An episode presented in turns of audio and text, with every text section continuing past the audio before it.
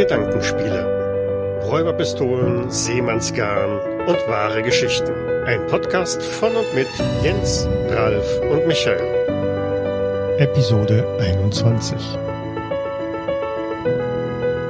Auszeit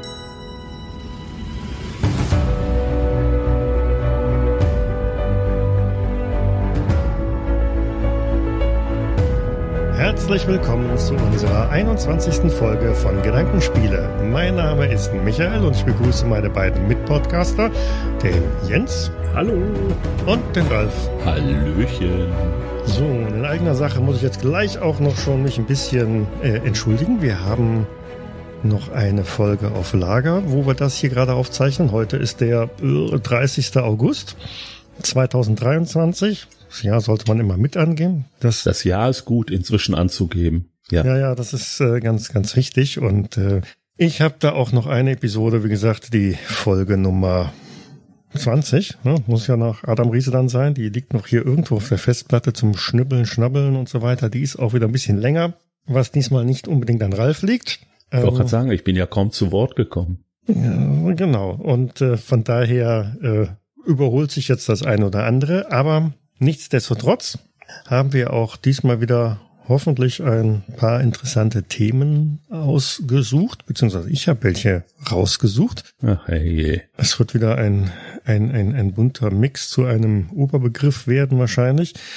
Und ja, so das Übliche haben wir hier irgendwelche Triggeralarme, die wir vorwegschicken müssen. Mir fällt auf Anhieb eigentlich nur mh, mm, so, so ein Stichwort ein. Das ist so Isolation, Einsamkeit, verlassen sein. Ja, so wie wir alle in unseren Podcast-Studios. Also, oh. Im Grunde genommen werden wir alle alleine sterben. genau. Also, wenn euch das irgendwie belastet oder äh, in Ängste oder wie auch immer versetzt, dann ist diese Folge möglicherweise nichts für euch. Ansonsten ein buntes Potpourri an Themen und äh, ja, jetzt muss ich mal gerade den Schreibtisch wechseln und äh, mein Kontor hier eröffnen und äh, darf hier die beiden Herren herzlich willkommen heißen bei Gedankenspiele Reise, die absolute Nummer eins Experten, wenn es um Arbeiten und Reisen geht. Und ich habe gehört, dass Sie beide sich für eine ganz besondere Auszeit interessieren und kann Ihnen versichern, dass Sie mit Gedankenspielreisen die richtige Wahl getroffen haben. Äh, unsere hauseigene KI hat basierend auf Ihren persönlichen Angaben eine Auswahl an Destinationen für Sie ausgemacht, die ich Ihnen heute gerne präsentieren möchte. Ist das denn datenschutzrechtlich in Ordnung? Ich bin da nicht so sicher. Lass also, uns das also, Ganze erstmal anhören. Ja, also mein, mein, mein, mein Schätzchen Ralf und ich würden gern was Romantisches zusammen machen. Äh. Ich muss gut, weg. Gut. also ich hätte da, ich hätte da tatsächlich auf ähm, der, der erste, erste, das erste Resultat, das die KI ausgespuckt hat, ist tatsächlich auch schon ein äh, ein, ein adäquates äh, Reiseziel für ein äh, sinnliches Tête-à-Tête. Ähm, richtet sich allerdings bevorzugt an Bürger der UdSSR. Ähm, äh, können Sie damit dienen? Ähm, ich kann nicht mal mehr mit der UdSSR dienen. Ich wollte gerade sagen, ist das nicht ein oh. bisschen aus der Zeit gefallen, mein Herr? Es ist das Reisen durch Raum und Zeit.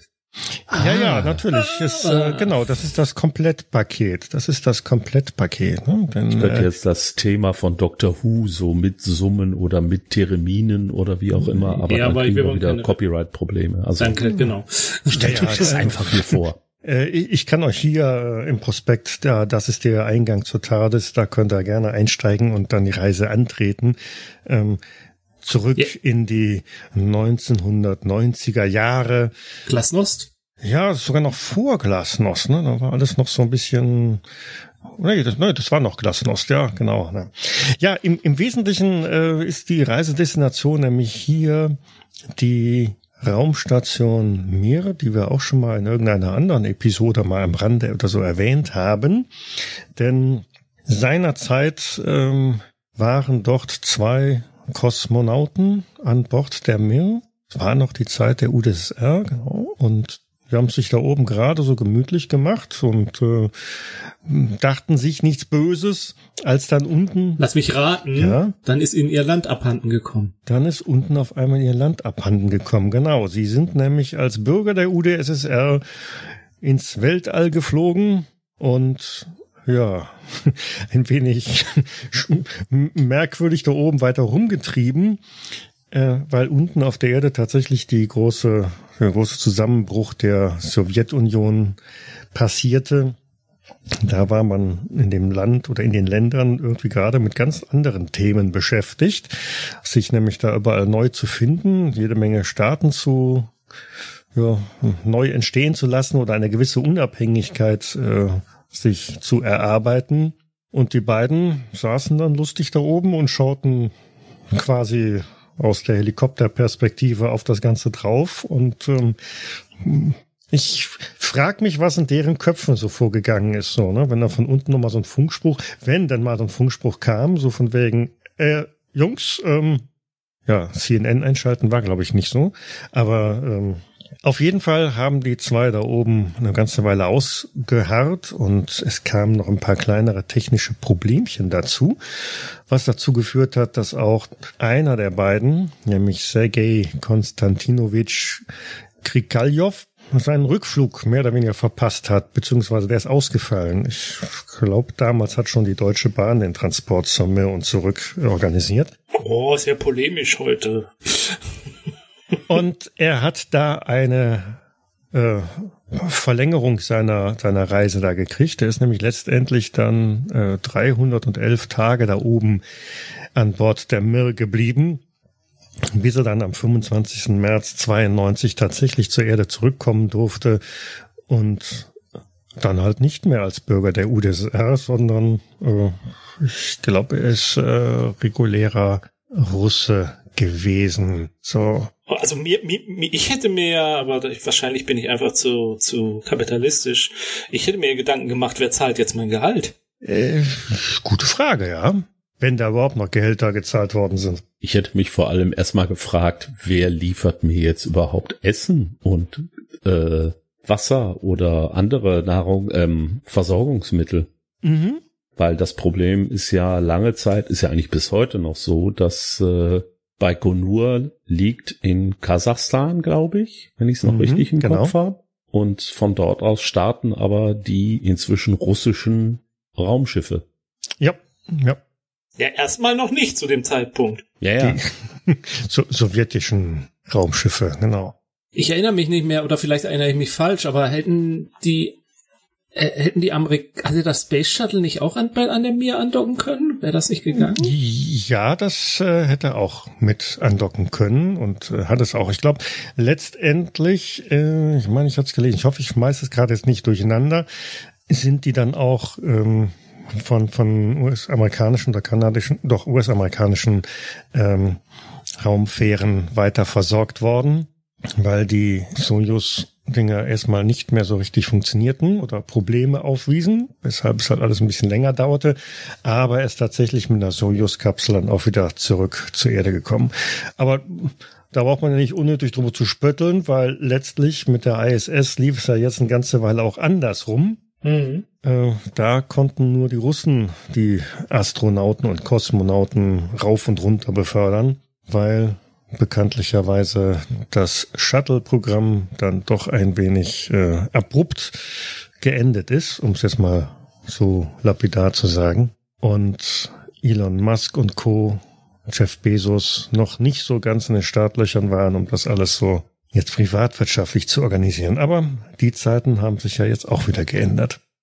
Ja, aber ähm, Kernpunkt äh, dieser kleinen Geschichte, es ging sich mir hier darum, wie man ganz plötzlich oder auch nicht ganz plötzlich fernab der Heimat, fernab der Zivilisation, fernab äh, ja von von allem, was man sich so irgendwie so denken kann, mehr oder weniger allein auf sich gestellt ist und da auch nicht so einfach wegkommt. Man kann nicht einfach sagen, okay, ich schließe mal hier die Tür zu, drehe den Schlüssel zweimal um und marschiere nach Hause, geht halt einfach nicht. Ne?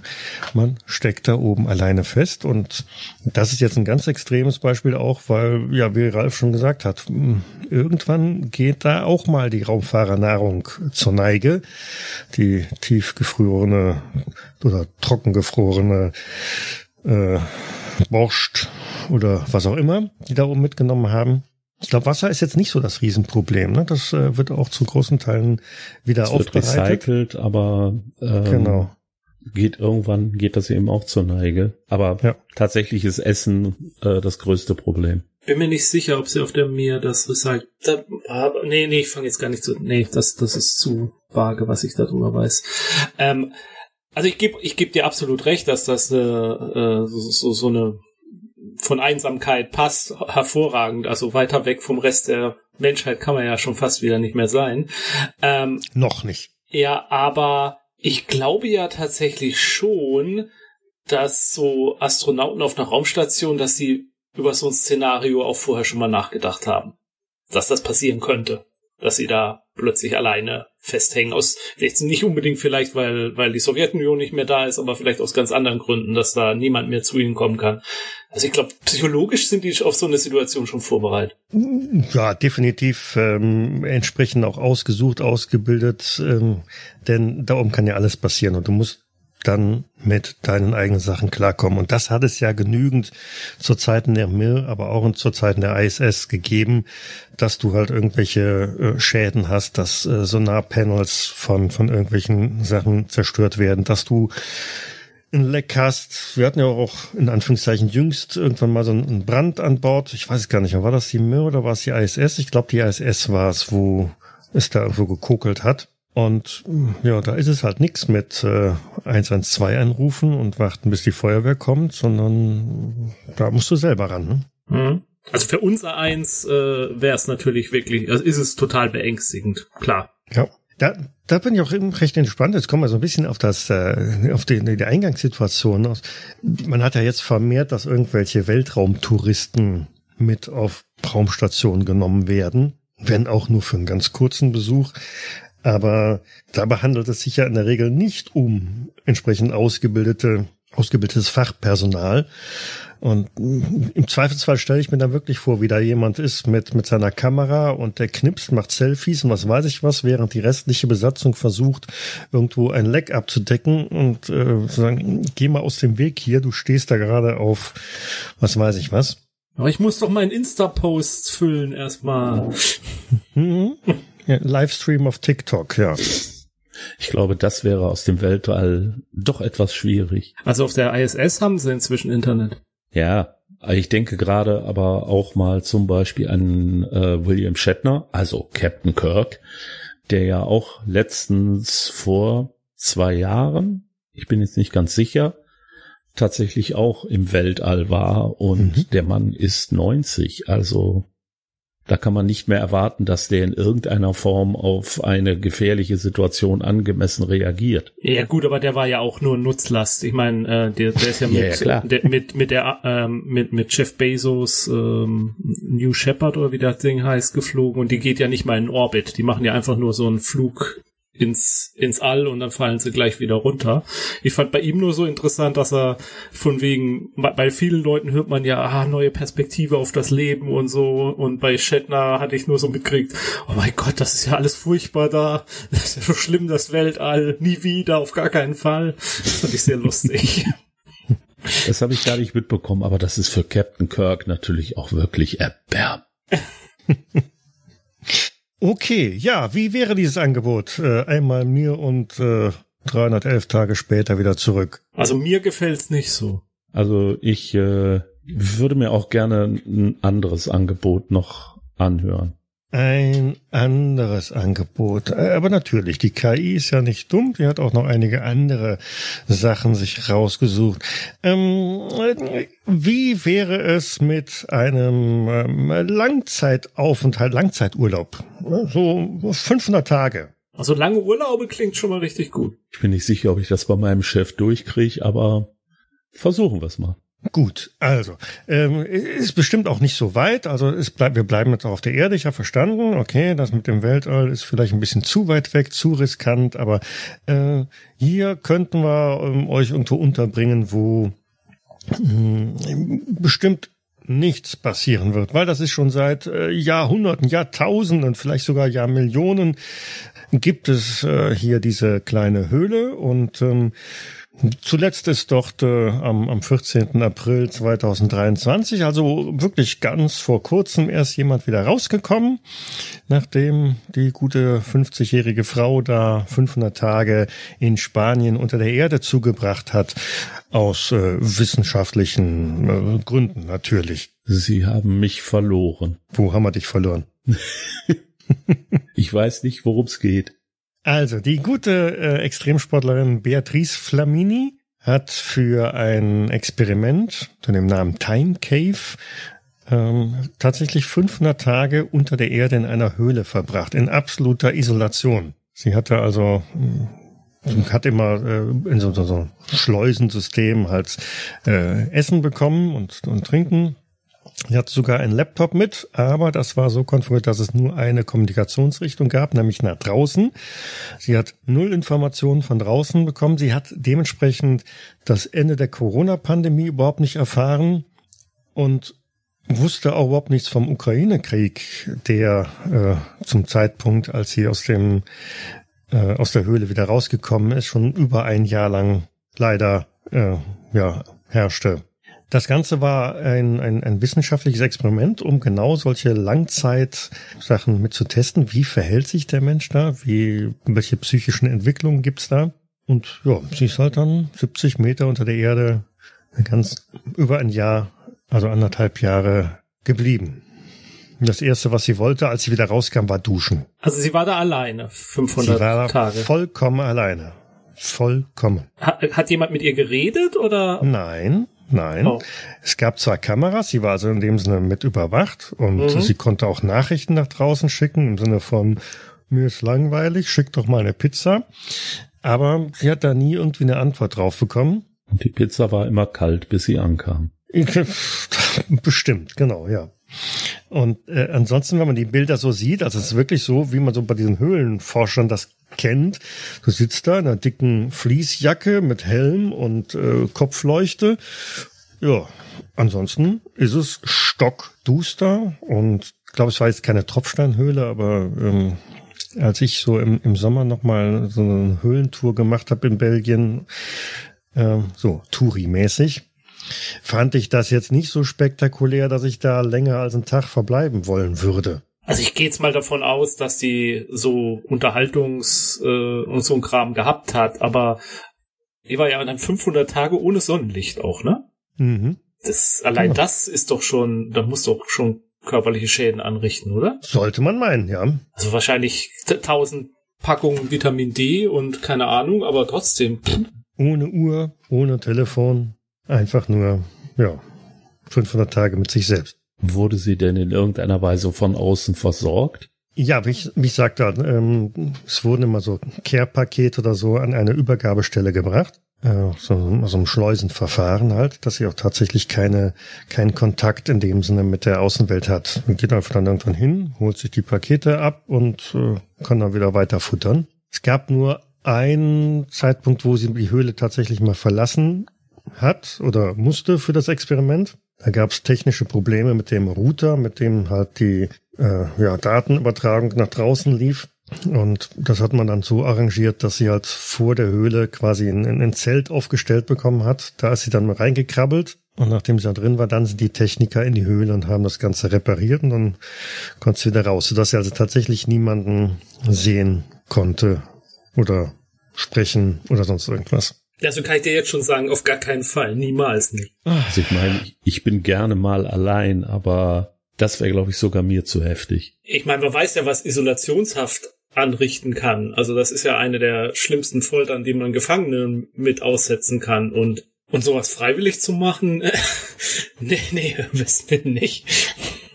Gut, okay, ich sehe schon. 30, 30, Tag, 30 Tage vielleicht, aber ja, ich glaube, selbst das wird mich in Wahnsinn treiben irgendwann. Hm. Also es erinnert mich an diese Geschichte, ähm, ich tue jetzt so, als hätte ich es im Kopf, aber ich habe es natürlich nebenbei nachgeschlagen. Äh, diese Operation Tracer, was die äh, Engländer geplant hatten, falls äh, die Deutschen Gibraltar besetzen. Da hatten sie so ein Tunnelsystem gegraben, wo sich dann äh, mhm. Spezialeinheit äh, ausharren sollte und mit äh, Funk belauschen, was die Deutschen da oben machen.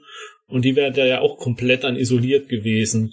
An das erinnert es mich jetzt so ein bisschen. Ja, ja. Aber die wären halt nicht allein gewesen. Nee, nee, nee, genau. Sondern, ne, in, ja. in ihrem Team oder wie auch immer und ja. Hinter feindlichen Soll. Linien, aber wie gesagt, sie hätten einander wie man nur hin noch gehabt. Ja. Also ich glaube, selbst mit Ralf würde ich es allein 500 Tage nicht aushalten. Einen meinst du? äh, fünf Stunden wollte ich sagen.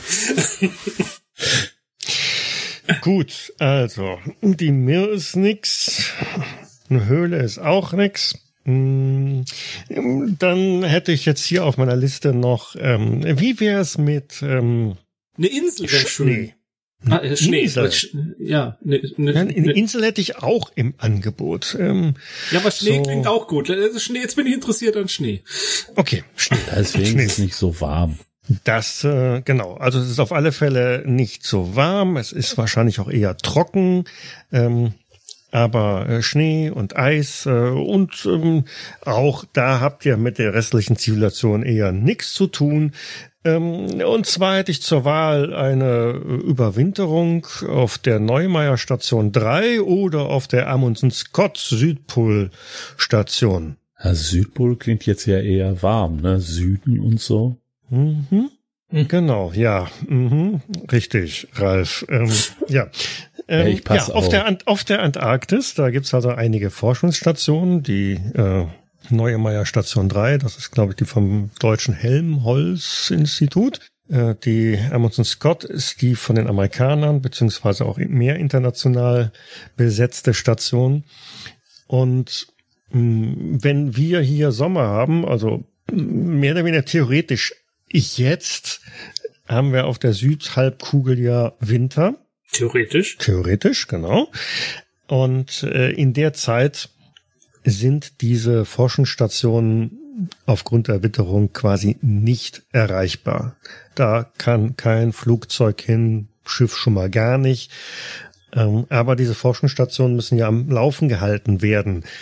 Ähm, zum einen damit, wenn sie dann im Anführungszeichen Frühjahr wieder hochgefahren werden, äh, nicht komplett vereist und was weiß ich was sind, sondern äh, ja, deshalb bleibt eine Rumpfbesatzung da, die dafür sorgt, dass die ganzen Generatoren weiterlaufen, dass die Experimente weiter funktionieren und, und, und. Und da gibt's einige, die, die machen das wohl so gerne oder wie auch immer, sind so fasziniert davon und ich kann es mir auch irgendwie so ein bisschen fasziniert vorstellen, aber die sind dann auch 15 Jahre da unten. Also ich habe jetzt hier Robert Schwarz, der ist insgesamt 13,5 Jahre seines Lebens auf der äh, Emerson Scott Südpol Station gewesen. Hat er also äh, die letzten 15 Jahre immer die Wintersaison da mitgemacht und sich dann da einschneien lassen.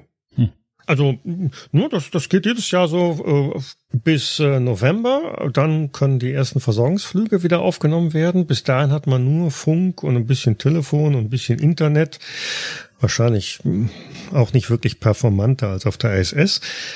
Man muss ein bisschen halt arbeiten, aber ansonsten hat man schicke Temperaturen von knapp unter 40 Grad Celsius draußen, einige Winterstürme, die an der Fassade rumrütteln und alles, was das Herz begehrt. Also muss ich sagen, ich könnte mir das eine Saison tatsächlich mal vorstellen. Also nicht wie der Herr, den du jetzt erwähnt hast, der das schon 13 Jahre oder so macht, aber einmal könnte ich mir das tatsächlich vorstellen. Mhm.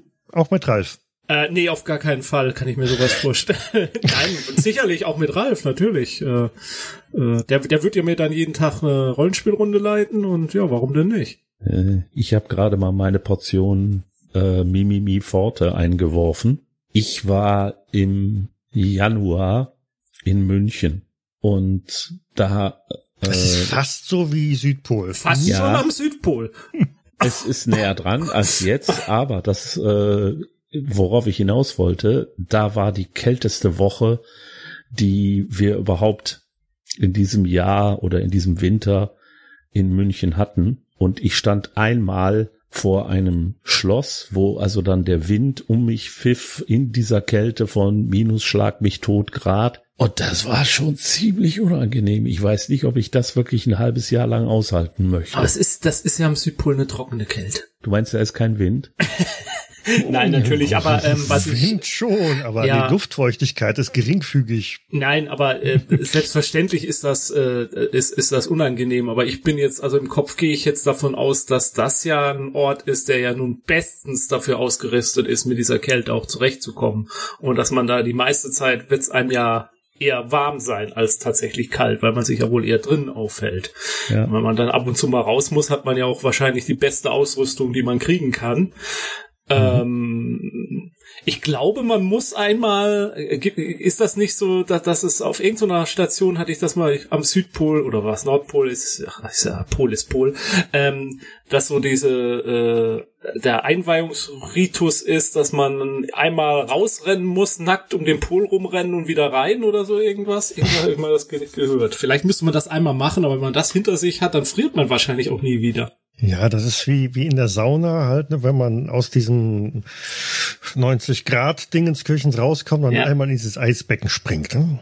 Ja. Wer, wer, wer das überlebt, wer da keinen keinen Herzschlag kriegt, ähm, äh, ja, dem kann eigentlich nichts mehr passieren. Also ich würde es machen, aber nur wenn kein Schriftsteller namens Jack dabei ist, der mit seiner Familie äh, da ist und der sein Buch fertig schreiben will. Also sonst würde ich da gerne mal drauf aufpassen. Mhm. Ja, und man muss natürlich auch aufpassen, ob irgendwelche norwegischen Hubschrauber angeflogen kommen, die versuchen, einen Hund zu erschießen. Ja, also Hunde lassen wir keine rein, das ist ja wohl. Ja, wollte ich gerade sagen. Also das geht gar nicht. Und liebe Zuhörer, wenn ihr nicht wisst, wovon wir jetzt gerade reden, empfehlen wir euch das Ding aus einer anderen Welt. Schaut in die Show Notes. genau. Ja, es ist für mich bisher das attraktivste Angebot. Doch. Finde ich auch. Also Jens, ich würde äh, auch sogar mitgehen. Also da, Platz für drei ist da bestimmt. Das kriegen wir dann schon hin. Ne? Was dann, meinst du, was wir an Podcast-Folgen aufnehmen könnten? Da wären wir jetzt boah. schon bei Folge oh. 23. mindestens, mindestens. Na gut, aber ich habe verstanden, also so ganz schmeckt es dem Ralf dann doch nicht. Der ist dann halt da zu. Jetzt geht wärmer bin ein Mimöschen. Ein Mimöschen. Hm, okay, so, der Jens sprach vorhin von Insel. Da hätte ich auch noch so ein paar Ideen. Wie wäre es ähm, mit äh, der Bouvet-Insel? Ich hoffe, man spricht das Bouvet aus. Bouvet-Insel. Buffet-Insel? Hm, ja, so eine Art Buffet-Insel. Das klingt ähm, sehr vielversprechend. Das ist ein bisschen nördlicher, ja. Also wir verlassen jetzt äh, die Antarktis und äh, verbindet doch einfach mal gedanklich äh, die Südspitze von Südamerika und äh, die Südspitze von Südafrika. Ähm, so oh, ein Gedankenspiel, über den, ja, mach ich mal. Ja, ja, genau, ne? So einmal quer über den Atlantik da. Und genau in der Mitte der Linie, so Pi mal Daumen, ist die Buffet-Insel. Und es handelt sich dabei um eine Vulkaninsel. Und das ist die. Da ist bestimmt warm. Äh, äh, sagen wir mal so, zu sieben Prozent ist sie nicht von einem Gletscher bedeckt. Das ist nicht wahr. Also diese Insel ist tatsächlich äh, diejenige Landmasse, die am unzugänglichsten ist, heißt das. Ne? Also wenn Mutter Natur sich gedacht hat, ich möchte ein Fleckchen Erde haben, wo ich nicht einen einzigen Menschen sehen möchte, wo ich mich zurückziehen kann, wo äh, ne, alles um mich herum passieren kann, aber hier stört mich keiner, wo Mutter Natur Urlaub macht, dann ist es wahrscheinlich die Buffetinsel. Die ist mh, hm, zweieinhalbtausend Kilometer vom äh, vom, vom Kap der Guten Hoffnung, also von Südafrika entfernt. Und der nächstgelegene Kontinent, das nächstgelegene Stück Land, das man irgendwie erreichen könnte, ist 1700 Kilometer entfernt. Und zwar in Antarktika. So, da bist du mal weg. Ja gut, da waren wir ja schon. Das ist ja dann jetzt langweilig. Dann gehen wir doch jetzt mal dahin. Ja, ne? Ja. So. Also von daher, da ist man auch ungestört. Da äh, kommt so schnell keiner vorbei. Hm. Tatsächlich ist dieses Stück Land wohl auch ähm, 1739 erst entdeckt worden von einem französischen Seefahrer. der dachte, oh, jetzt bin ich aber so weit südlich, hier kommt ein Stück Land, das muss die Nordspitze in Anführungszeichen von Terra Australis sein. Ähm, geneigte Zuhörer verweise ich da einfach mal auf, ich glaube, unsere allererste Episode, so war das da. Und mh, hm, weil er halt irgendwie nicht weiter südlich gekommen ist. Tatsächlich hat es sich dabei aber nur um diese kleine 49 Quadratkilometer große Vulkaninsel gehandelt. Mm, das mit dem Kartografieren oder ja, Ortsbestimmung war damals noch nicht so wirklich prickelnd, so dass es also relativ lange dauerte, bis da diese Insel dann nochmal gefunden wurde. Die stand also auf allen Karten irgendwo drauf und man hatte mittlerweile schon die Vermutung, ah, das ist vielleicht sogar eine Inselgruppe, weil mehrere Leute immer wieder mal so ein Stück Land da gefunden haben, aber alle mit anderen Positionen. Mm, und niemand anderes als James Cook hat das Ding dann 1772 auch wieder gefunden ist aber etwas weiter gesegelt, einmal drumherum und hat gesagt, hm, also nee, Terra Australis ist das nicht, das ist nur eine poplige Insel hier. Und der erste, der mehr oder weniger die Position dieser Insel auch sauber fest lokalisiert hat, wenn man mal von 60 Kilometern von der heutzutage bekannten Position, also mit Satelliten bestimmt und so weiter feststellt, das war 1808 ein Walfänger, der diese Insel halt irgendwie gefunden hat. Jo, letzten Endes ähm, gibt es bis heute eigentlich keine menschliche Siedlung auf diesem Fleckchen Erde. Und ja, was unzugänglich betrifft, also zum einen die Entfernung halt vom nächsten Stück Land, wie gesagt, also mindestens 1700 Kilometer von zivilisierten Ländern 2500 äh, Kilometer weg mh, bietet sie auch geografisch einige andere Sachen, nämlich äh, es gibt quasi keinen natürlichen Hafen.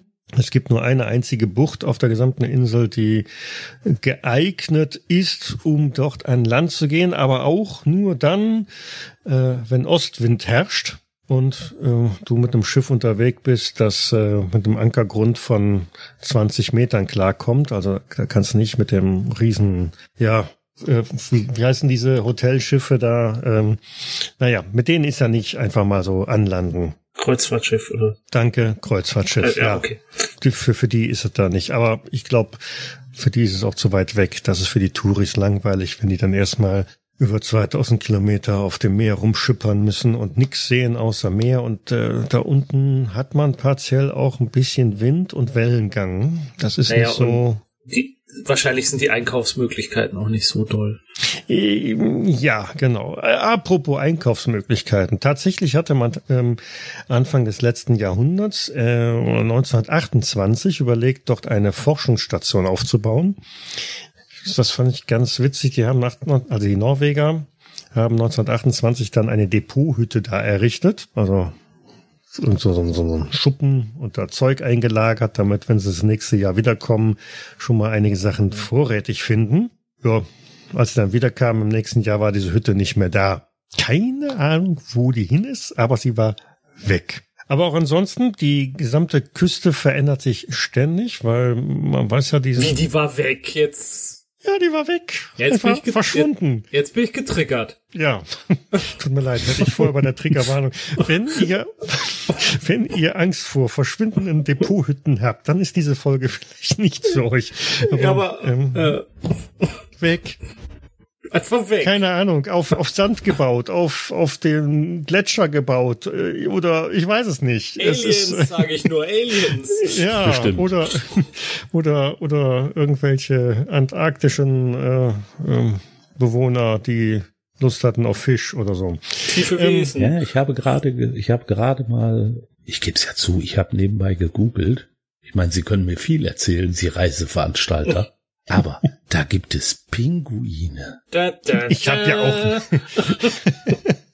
Wahrscheinlich waren es mutierte Riesenpinguine. Mhm. Oder mutierte Mini-Pinguine. Das kann auch sein. Oh. Aber dann hätten sie, dann wären das so Hulk-Pinguine in Grün mit besonders viel Kraft und die können dann auch Versorgungshütten ins Wasser schieben. War nicht bei, ähm, ist in den Berge des Wahnsinns, tauchen da nicht so Monster-Pinguine auf irgendwie? Äh, ich glaube, es waren irgendwelche anderen Monster, grad. aber. Ich meine, da waren auch Pinguine. Egal. Für dich Pinguine, ist okay. Ich habe alles Gruselige mit Pinguinen ersetzt. Du findest Pinguine gruselig? Na eben nicht, deswegen habe ich ja alles mit Pinguinen ersetzt. Ja, also wie wäre es denn damit? Da, da habt ihr eure Ruhe, da könnt ihr euch quasi an den Strand legen und wieder aufstehen und Pinguine anschauen und ja, bis eben fand ich das super, aber jetzt habe ich jetzt habe ich Angst vor den mutierten Mini-Pinguinen. Hm. Also ich würde ich würde ja den ganzen Tag nur damit verbringen, diese Kiste wieder zu finden. okay, 500 Tage nachdem man Jens auf dem Bouvet-Insel ausgesetzt hat, ist diese Insel einmal komplett umgegraben. Einmal komplett umgegraben. Jens hat die ganze Zeit gegraben und ich laufe die ganze Zeit vor dem Pinguin weg. Pinguine, Pinguine, ah! Also ich fand sehr interessant bei dieser Insel auch so ein bisschen noch die, die Geschichte. Äh, es ist unglaublich für so, so, so ein Felsen mit nix außer Eis und Pinguinen. Da haben sich also auch schon einige Länder drum gekloppt. Uh, ursprünglich gehörte Wegen das wohl Düngers. Dem, ja, ja, genau. Ja. Ursprünglich gehörte das wohl dem, dem Briten, aber die haben wohl relativ früh festgestellt, hm, okay, mehr als ein Stein mit Eis ist es nicht. Und dann kamen irgendwann die Norweger und haben gesagt, hey ihr Briten, ihr kümmert euch nicht um diese Insel, jetzt ist sie uns. Basta. Und ja, hm, so ist das Ding dann mal eben in andere Hände geraten. Also, okay. Ralf hat Angst vor dem Pinguin und Jens ist getriggert ja. von Kisten, die verschwinden.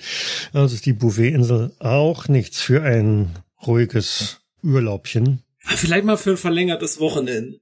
Bei der Anreise von 2500 Kilometern ja, von Südafrika. Deswegen verlängertes Wochenende. Ach so. Der Weg ist das Ziel. Ach ja, ich vergaß. Aber das ist doch der ideale Standort für ähm, einen James Bond Bösewicht, um seine Geheimbasis zu bauen, oder? Absolut, absolut. Ich sehe auch diesen Aufzug, mit dem man diesen Krater runterfährt, ja, ins Erdinnere.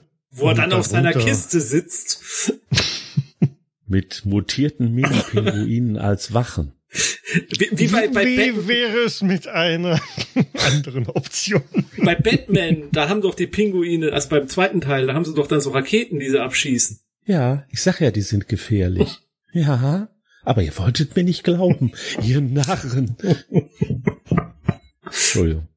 Alles, alles gut. Hm. Ich guck mal, ob ich hier in einem, was die KI mir sonst noch ausgespuckt hat. Ähm, ich hätte hier noch ein Angebot von äh, Alexander Selkirk. Muss der uns was sagen? Da klingelt's irgendwo sehr weit hinten. Hm, okay, also der gute Alexander Selkirk war ein Abenteurer, der äh, im 18., Anfang des 18. Jahrhunderts als äh, Freubeuter, als Pirat ihrer Majestät oder im Gnaden ihrer Majestät oder wie auch immer, ähm, in der Südsee auf Carpatur gewesen ist. Und Arr. irgendwann, genau, und irgendwann ähm, guckt er sich das Schiff an und sagt, hey Captain, äh, ich glaube, wir haben da ein Problem.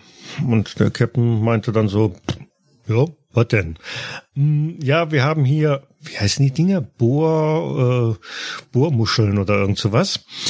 Also der, der Schiffsrumpf war offensichtlich von irgendwelchen äh, Wesen angeknabbert, um es mal ganz dezent zu sagen. Und er meinte dann, äh, ich würde doch lieber an Land gehen und nicht weiterreisen. Woraufhin dann der Kapitän mal gesagt hat, ja, okay.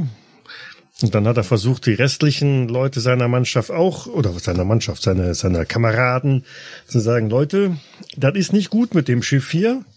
Geht lieber irgendwo hier an Land. Aber das fand keiner so prickelnd. Dann hat er ihn ausgelacht und gesagt, ja, ja, nee, schon klar. Du und deine Bohrpinguine. Genau, du und deine Bohrpinguine, Bohr, Bohrmuscheln.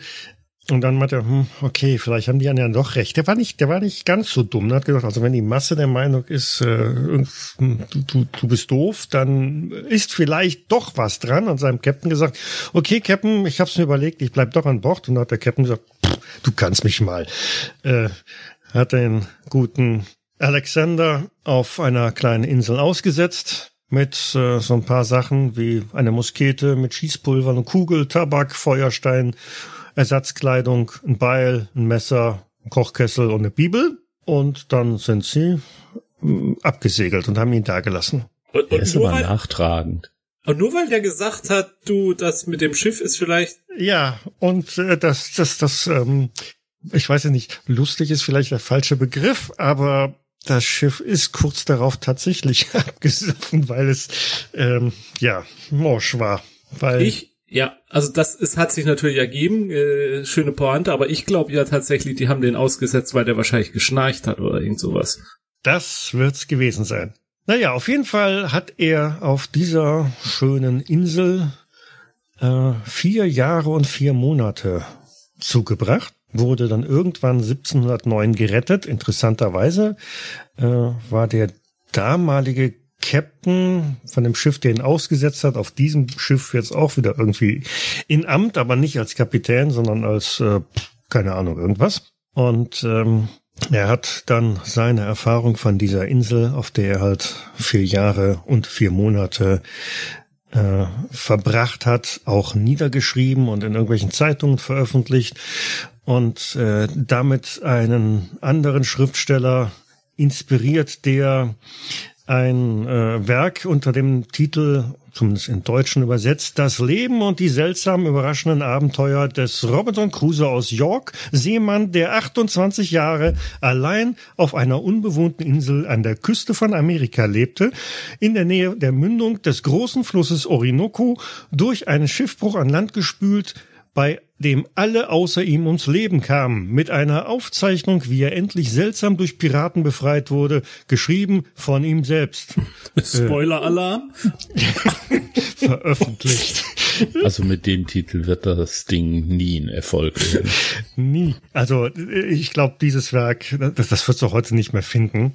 Nee, glaube ich ähm, auch nicht. Aber das müsste mal versuchen, mal in die Buchhandlung zu gehen und sagen, haben Sie ein Exemplar von Das Leben und die seltsamen, überraschenden Abenteuer? Ich, ab da ist man, glaube ich, schon mal vor die Tür gesetzt. Ja, also Robinson Crusoe, der Name ist ja im Titel irgendwo auch versteckt. Ähm, den kennt man wohl eher und ähm, tatsächlich William Defoe, ähm, der, der Autor dieses Werks, hat wohl seine Inspiration, vielleicht sogar ein bisschen mehr als Inspiration, genau von diesem Alexander Selkirk genommen. Und wie gesagt, seine, sein Aufenthalt auf der Insel ist mehr als belegt. Übrigens, nur ganz kurz, William Defoe ist ein Schauspieler, Daniel Defoe ist der Schriftsteller. Danke, ja. Bitte. Also, Daniel Defoe. ist aber auch wieder genau. aber just im Moment, als ich William Defoe sagte, dachte ich, äh, irgendwas war jetzt falsch. Aber okay, jetzt weiß ich, ich was falsch war. Ich war auch überlegen. Ich habe es jetzt mal eben schnell gegoogelt. Ich gebe es zu. Oh, du sollst nicht während der Aufzeichnung googeln. Entschuldigung, ich mach's nie wieder. Also äh. nicht bis zum nächsten Mal. Also, liebe mache. Kinder, wenn ihr jetzt an eurer Abi-Klausur sitzt oder Vorbereitung, äh, Abi ist ja erst in einem Dreivierteljahr oder so, Daniel Defoe hat Robin Crusoe, Robinson Crusoe geschrieben, ja. Und Alexander Selkirk hat's verfilmt. Oder Was? so. Was? Ähm, Ja, vier Jahre auf einer schönen Südseeinsel. Das klingt doch besser, oder? Ja. Oh. Wenn ich dann noch Feuer machen kann und einen Volleyball dazu kriege, dann und ist das Freitag. okay. Ich hab Feuer gemacht. Ja, ja, genau. Feuerstein ist ja da, von daher alles gut. Und auf dieser Insel gab es auch tatsächlich einige äh, Sachen. Also äh, anfangs hat er sich wohl so eine Hütte am Strand gebaut. Wie Robinson Crusoe?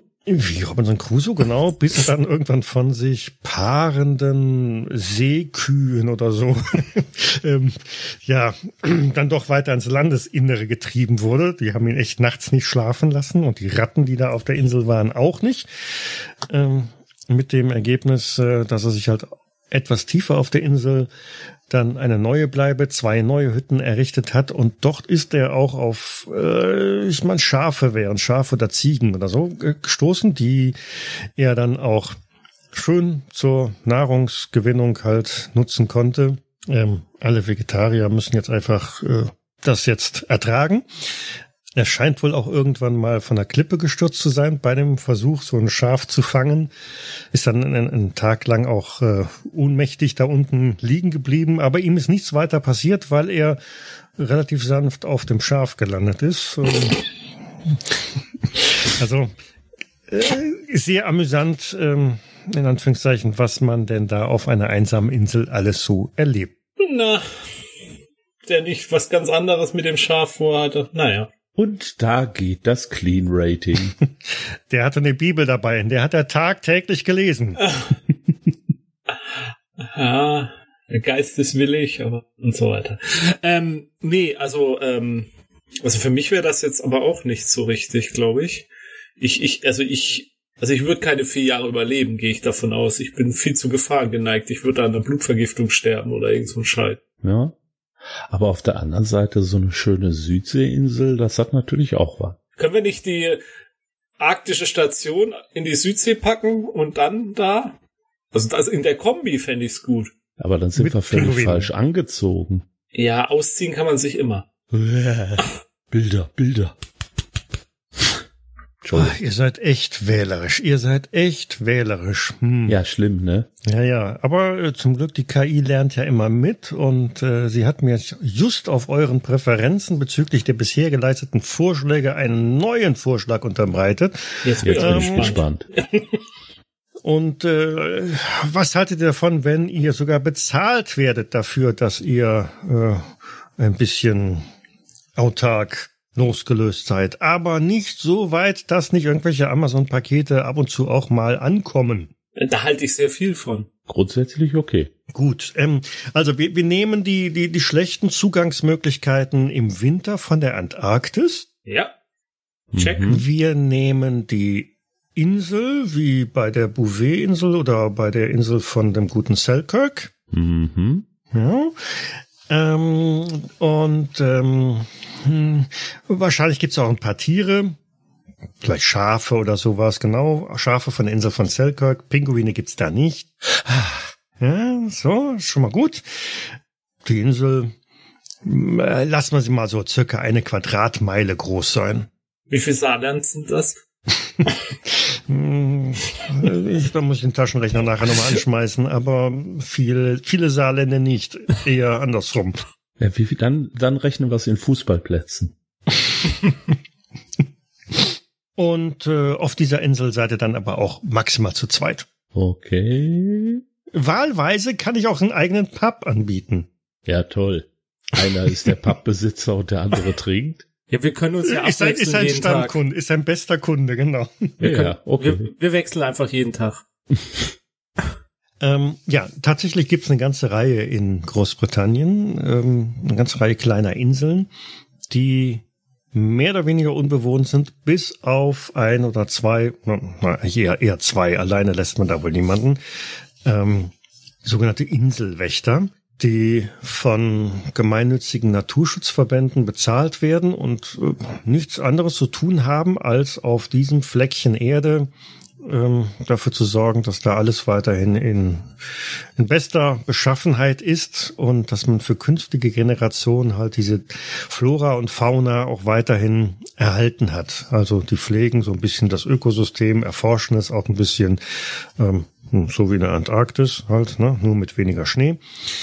Man hat tatsächlich auch äh, gelegentlich Internet. Ähm, und äh, nur in den Wintermonaten ist nicht garantiert, dass man da äh, von der Insel runterkommt. Ähm, kann auch schon mal sein, dass dann die Versorgungsschiffe ein bisschen später kommen. Lebensmittel werden etwa einmal im Monat per Schiff geliefert, so denn das Wetter es zulässt. Äh, Garantie für fließend Wasser gibt es im Winter nicht. Ähm, kann also sein, dass man da fürs Baden dann doch den Schnee schmelzen muss oder so. Aber mein Gott, äh, bisschen, bisschen Spaß muss ja sein, ne? Was hat man dann zu tun? Also warum kommt die Insel nicht ohne uns zwei zurecht? Ja, aufpassen, dass keiner die Insel klaut. Ja. Und dann übers Meer laufen und haltet den Dieb rufen. Ja, dass, dass keine Norweger kommen und sagen, hey, ihr Briten, ah. ihr scheint euch um diese Insel nicht zu kümmern, also ist die jetzt uns. Ja, wir stellen hier mal eine Kiste hin. Genau. Ja, also die, eine der Aufgaben ist, äh, Kisten, die abgestellt werden, ähm, über Nacht abzubauen oder zu, zu beseitigen, richtig. Ja, und wenn wir jetzt aber keine Pinguine haben, wie verteidigen wir die Insel dann? Gibt's Schafe, die wir zu Killerschafen ausbilden können? Bestimmt. Ähm, Bestimmt.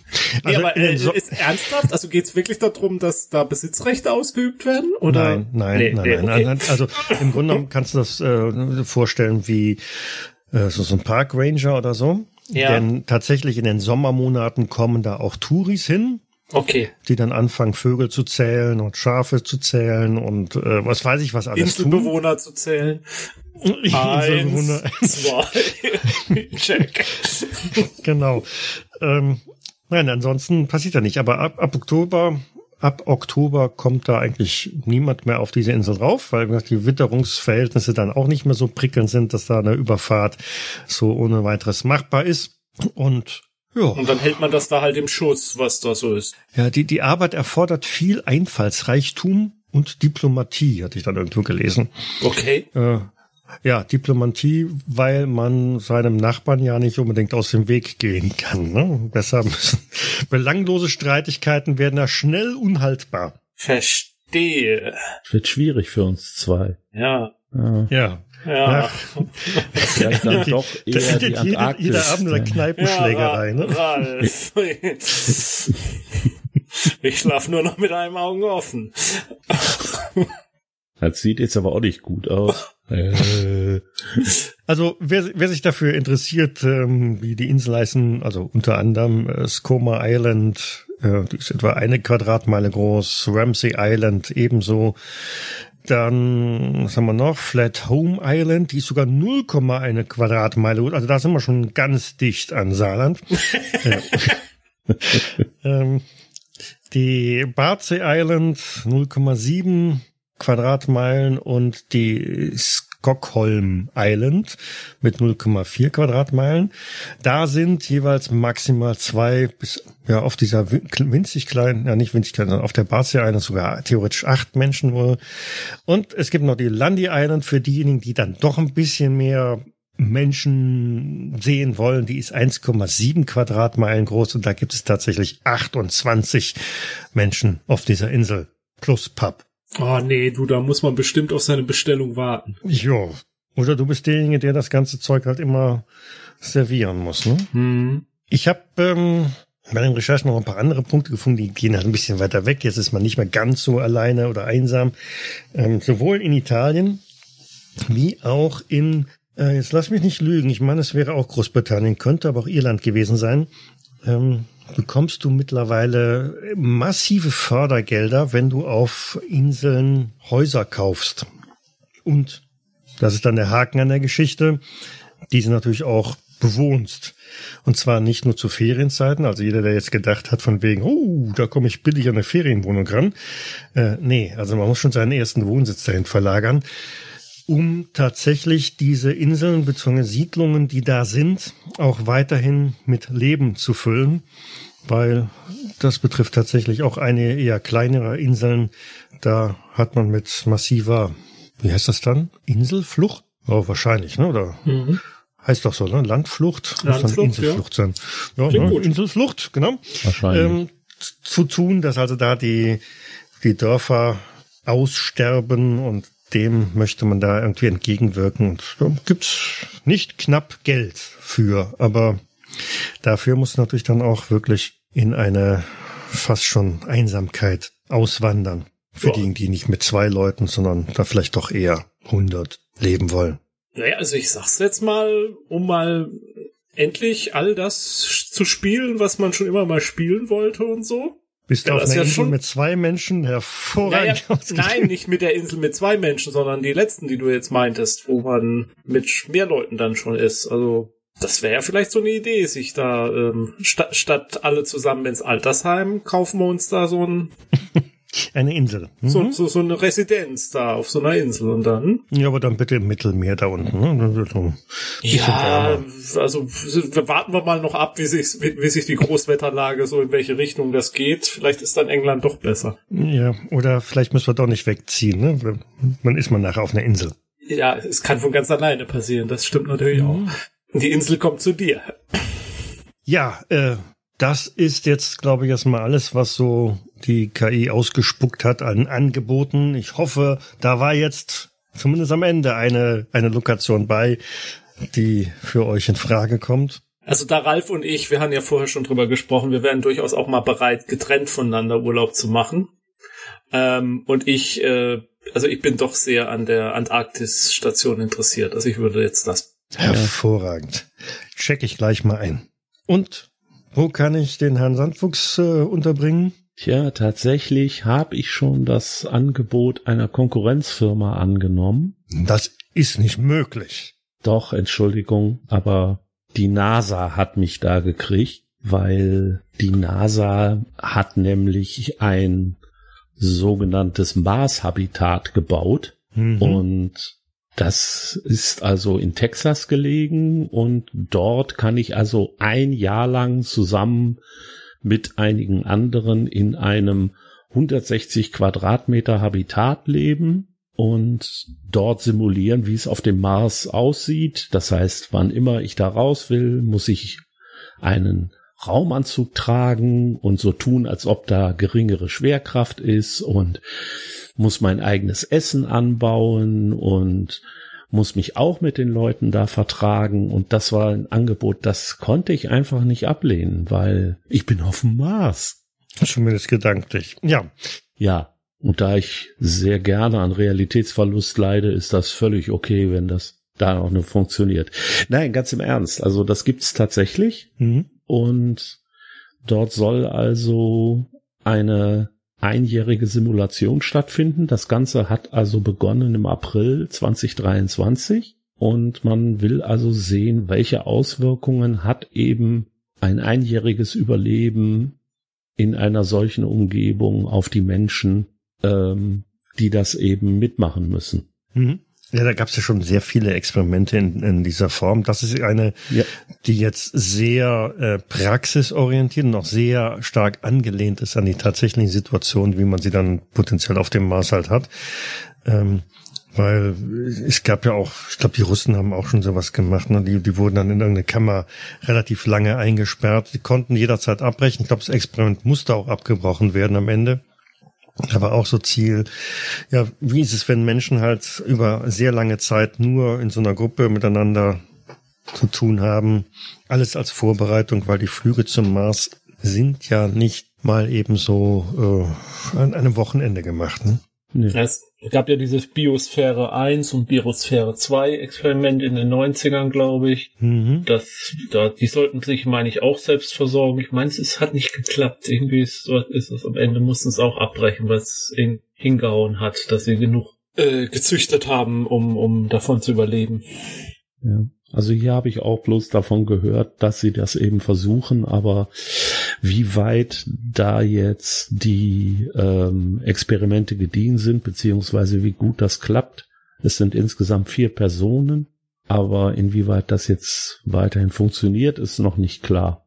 In Deutschland hat man sowas auch, glaube ich, gemacht. Das war dann auch in den 90ern oder so, ne? Das hieß dann Big äh, Sister oder so. Mhm, mhm, genau. Das ist, glaube ich, von der mhm. ESA gewesen. Mhm. Oder? Die mussten irgendwie so einen Container halt zusammenleben. Ja. Ja, so oder von RTL, oder? je nachdem. Ja. äh, also ich hatte ja mal, ähm, also er war es dann ja nicht, aber ich hatte mal so einen Artikel gelesen, dass hier Michael Collins ja das Zeug dazu gehabt hätte, der einsamste Mensch der Welt zu werden. Also der Astronaut der Apollo 11 Mission, der in der im Raumschiff blieb, ähm, um äh, was um den Mond herumflog. Während unter ihm Weltgeschichte geschrieben genau, wurde. Genau, während ja. die anderen, also Buzz Aldrin und Neil Armstrong landeten ja in der Eagle und er blieb äh, er blieb dann halt in dem äh, Service-Modul zurück und da ging es halt auch drum, was wenn die zwei jetzt da beim Ab bei, bei dem Anflug gestorben wären, dann wäre er ja quasi also dann wäre er der Mensch gewesen, der am weitesten entfernt ist von jeglichem anderen lebenden Menschen in dem Moment und hätte mhm. ja dann tatsächlich auch äh, vier oder fünf Tage lang alleine zurückfliegen müssen. Also das, dass, dass er da tatsächlich wohl psychologisch darauf vorbereitet wurde, dass diese Situation für ihn eintreten könnte. Und als ich das gelesen habe, hatte ich mich auch damals auch versucht, in diese in dieses Szenario reinzudenken und habe auch gedacht, oh, das ja, da lief ja, mir auch Gänsehaut runter, als ich darüber nachdachte. Ja, ja. Also der, der Gedanke halt, ne, du bist der nächstgelegene Mensch, der irgendwie helfen könnte. Aber eigentlich nicht helfen kann. Aber nicht helfen kann, wenn da unten auf dem Mond was passiert. Ja, genau. Ja, was mir auch durch den Kopf ging, war halt Apollo 13, mhm. bei denen ja durch einen Unfall letztendlich die Landung auf dem Mond verhindert wurde. Und nicht nur das, sondern man musste ihnen eben auch von der Erde aus sagen, wie kommen sie wieder nach Hause? Was können sie überhaupt machen, um mit Bordmitteln das zu reparieren, was zerstört wurde? Und das war wohl, ja, ein ziemlich heftiger Kampf auf Leben und Tod. Mhm. Also, wenn den Film dazu mal gesehen hat, der ist sowieso sehr gut gemacht, aber äh, der ist wohl auch relativ nah an der Realität von dem, was sie da bauen mussten. Hat mich ja. damals auch getroffen. Ich glaube, das ist aber auch so die, die, das Kernelement daraus, ne?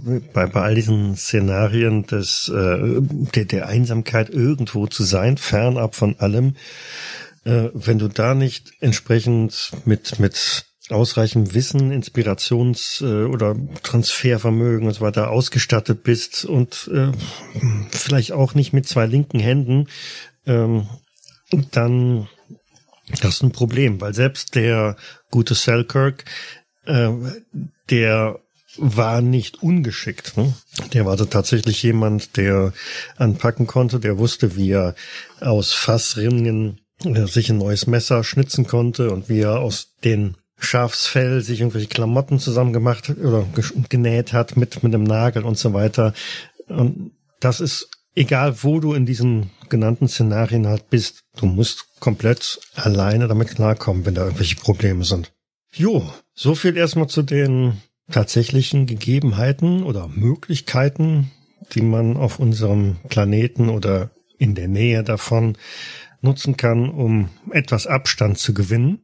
Und ich würde einfach sagen, mal gucken, ob uns da jetzt noch irgendwas zu einfällt, was man halt dann auch in einem Rollenspielabenteuer oder generell in einem Abenteuer, in einer Geschichte mit verwenden kann, ob hier aus diesen Inspirationen ein paar Ideen herauskommen.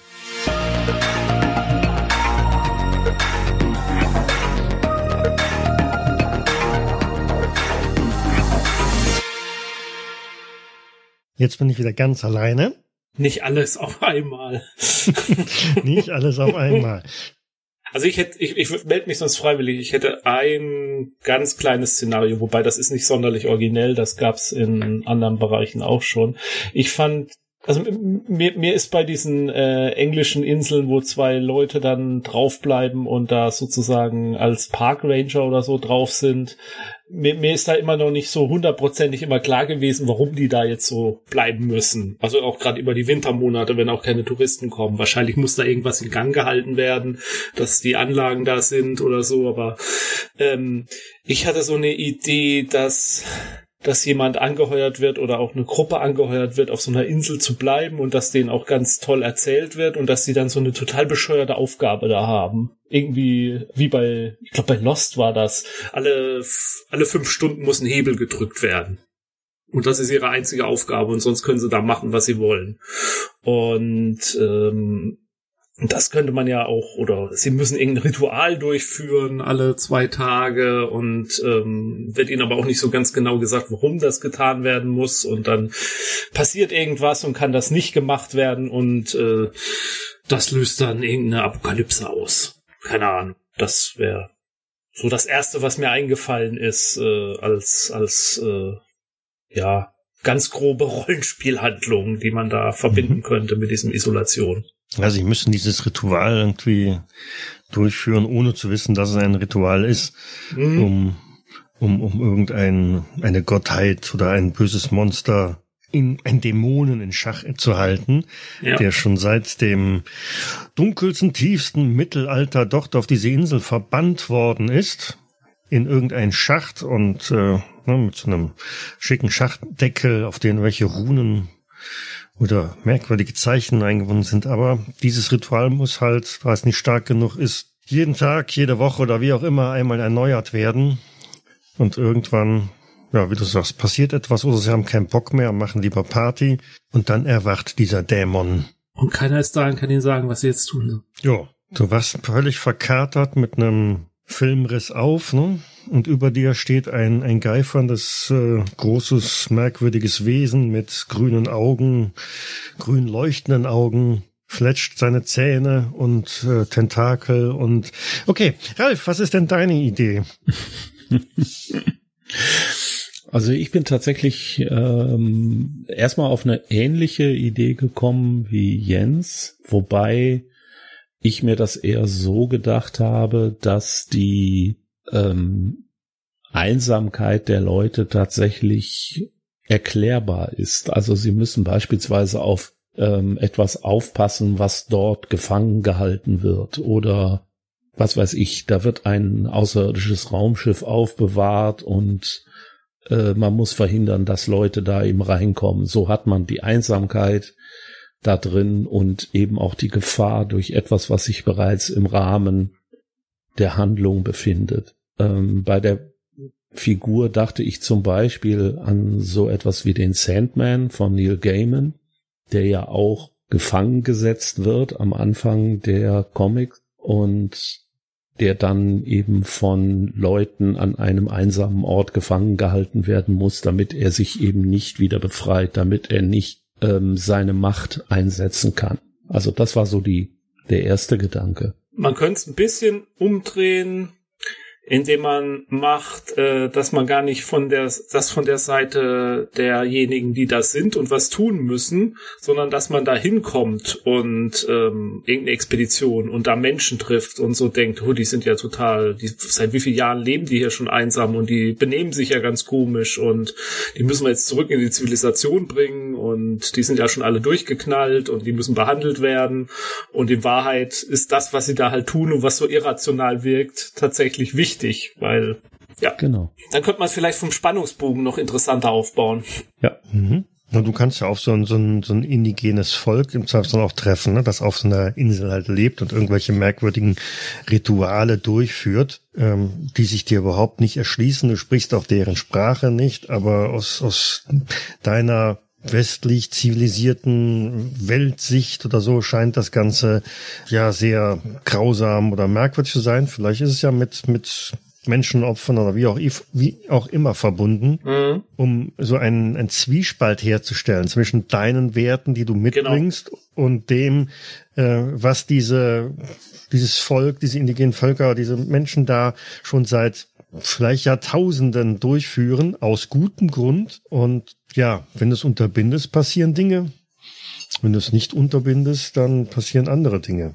Also man könnte das Ganze natürlich auch in ein Science-Fiction-Szenario machen, dann landet man halt auf dem Planeten, dann ist es vielleicht nicht ganz so problematisch irgendwie mhm. mit, ähm, ja.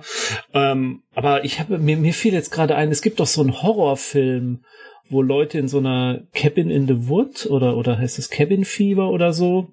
Da ist Cabin so eine so gibt's beide. Ja, aber es ist so den den ich meine, ähm, wo so eine Gruppe von Jugendlichen in so eine Kap äh, in, in so einen ähm, in, im Wald in so einer Hütte übernachtet und dann brechen sie da irgendeinen so Fluch aus und dann nachher kommt raus, dass sie die ganze Zeit beobachtet werden und dass das Teil eines auch eines Ritus ist, dass irgendwie immer so eine Gruppe von Jugendlichen geopfert werden muss, damit dadurch dann nicht die Apokalypse ausgelöst wird und die dürfen dann gar nicht überleben. Müsste Cabin in the Woods sein. Ja. ja, das ist Cabin in the Woods. Ah, ist Cabin in the Woods, okay.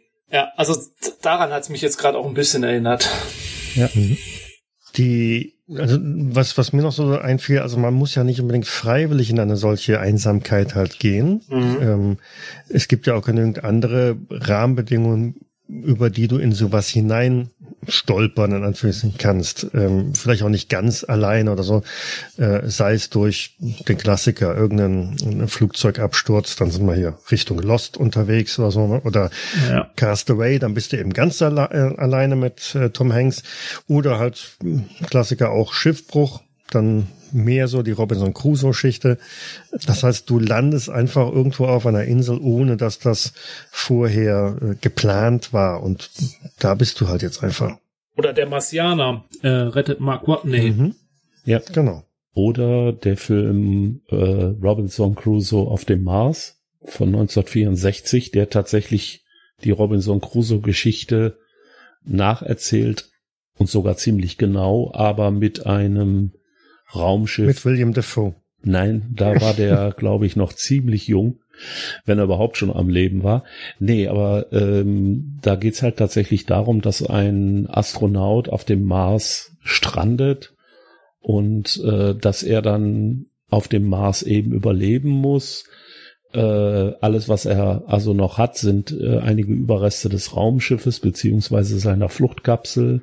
Er hat einen äh, Affen dabei und äh, er trifft nachher auf äh, den menschlichen Sklaven einer außerirdischen Spezies, die also dort auf dem Mars aus irgendeinem Grund landet. Das weiß ich aber nicht mehr ganz genau. Also man kann das auch gerne in so eine Umwelt versetzen und das äh, funktioniert dann trotzdem. Was mir noch eingefallen ist, äh, 19, Quatsch, nicht 19, sondern 2020, zu Beginn der äh, Corona-Pandemie, war ja gerade Big Brother. Und die Big Brother Leute waren eben längere Zeit schon in dem Haus drin und hatten keine Nachrichten mitbekommen und wurden dann von dem Sender irgendwann informiert, hey Leute, ihr seid jetzt hier in eurem Big Brother Haus und draußen in der Welt tobt aber gerade eine Pandemie und vorher wussten sie halt überhaupt nichts davon. Ja klar, RTL 2, das habt ihr euch gut ausgedacht. Tolle Story. Ja, ja, genau.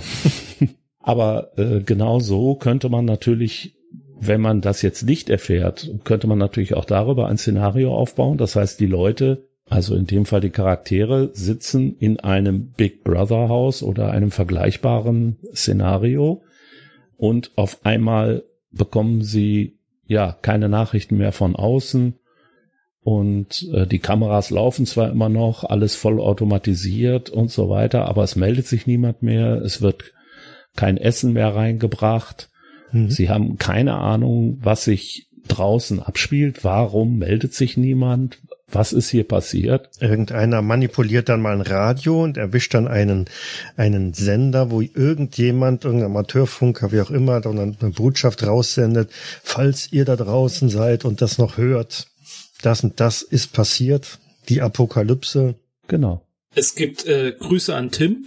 Äh, es gibt eine britische Fernsehserie Dead Set. Die hat quasi genau das Szenario. Da ist, genau. dass die Leute im Big Brother Haus sitzen und draußen beginnt die Zombie-Apokalypse. Und äh, mein ja. Lieblingssatz aus dem Dings ist dann, als sie das erfahren, wie keiner guckt uns mehr zu. Also ähm, genau. Das ist, glaube ich, auch von dem gleichen. Ja, ja, wie heißt er denn? Ich darf ja nicht googeln, verdammt. Ähm, also der, der auch ähm, ähm, ähm, äh, Dings entwickelt hat oder macht, ähm, Black Mirror. Charlie Brooker? Ja, danke.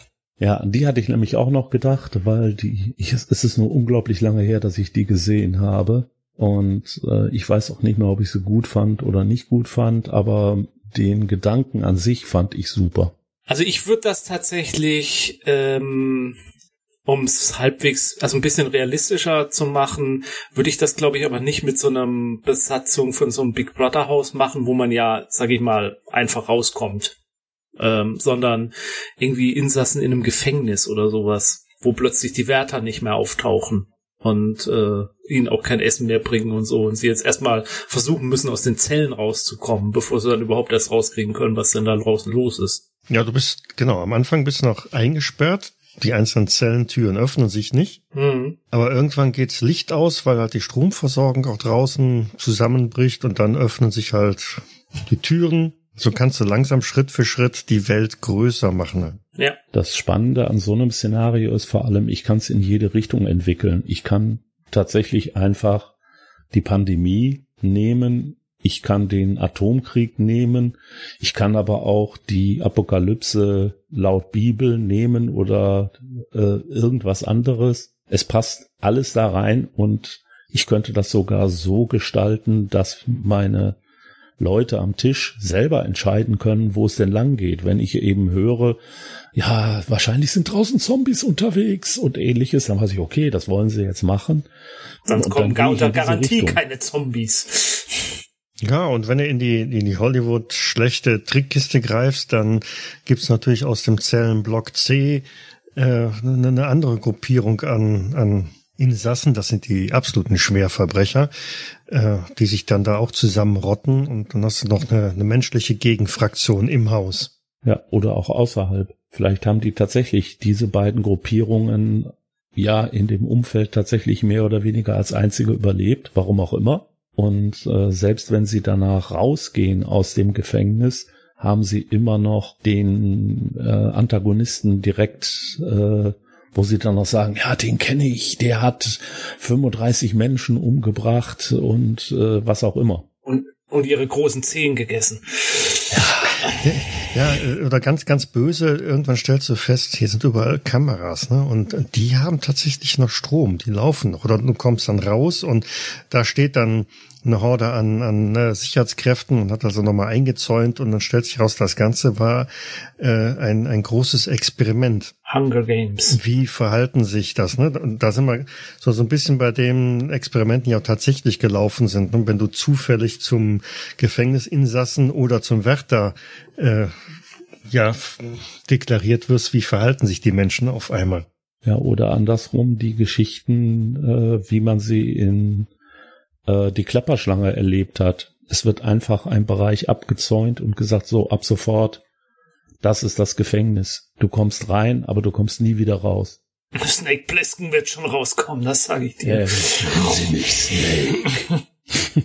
aber da kannst du auf jeden Fall, glaube ich, sehr viel machen. Also egal wie, aber dieses Szenario, ähm, dass die Charaktere genauso wenig wissen wie die Spielenden am Anfang des Ganzen äh, und dass man das eben sukzessive aufbaut.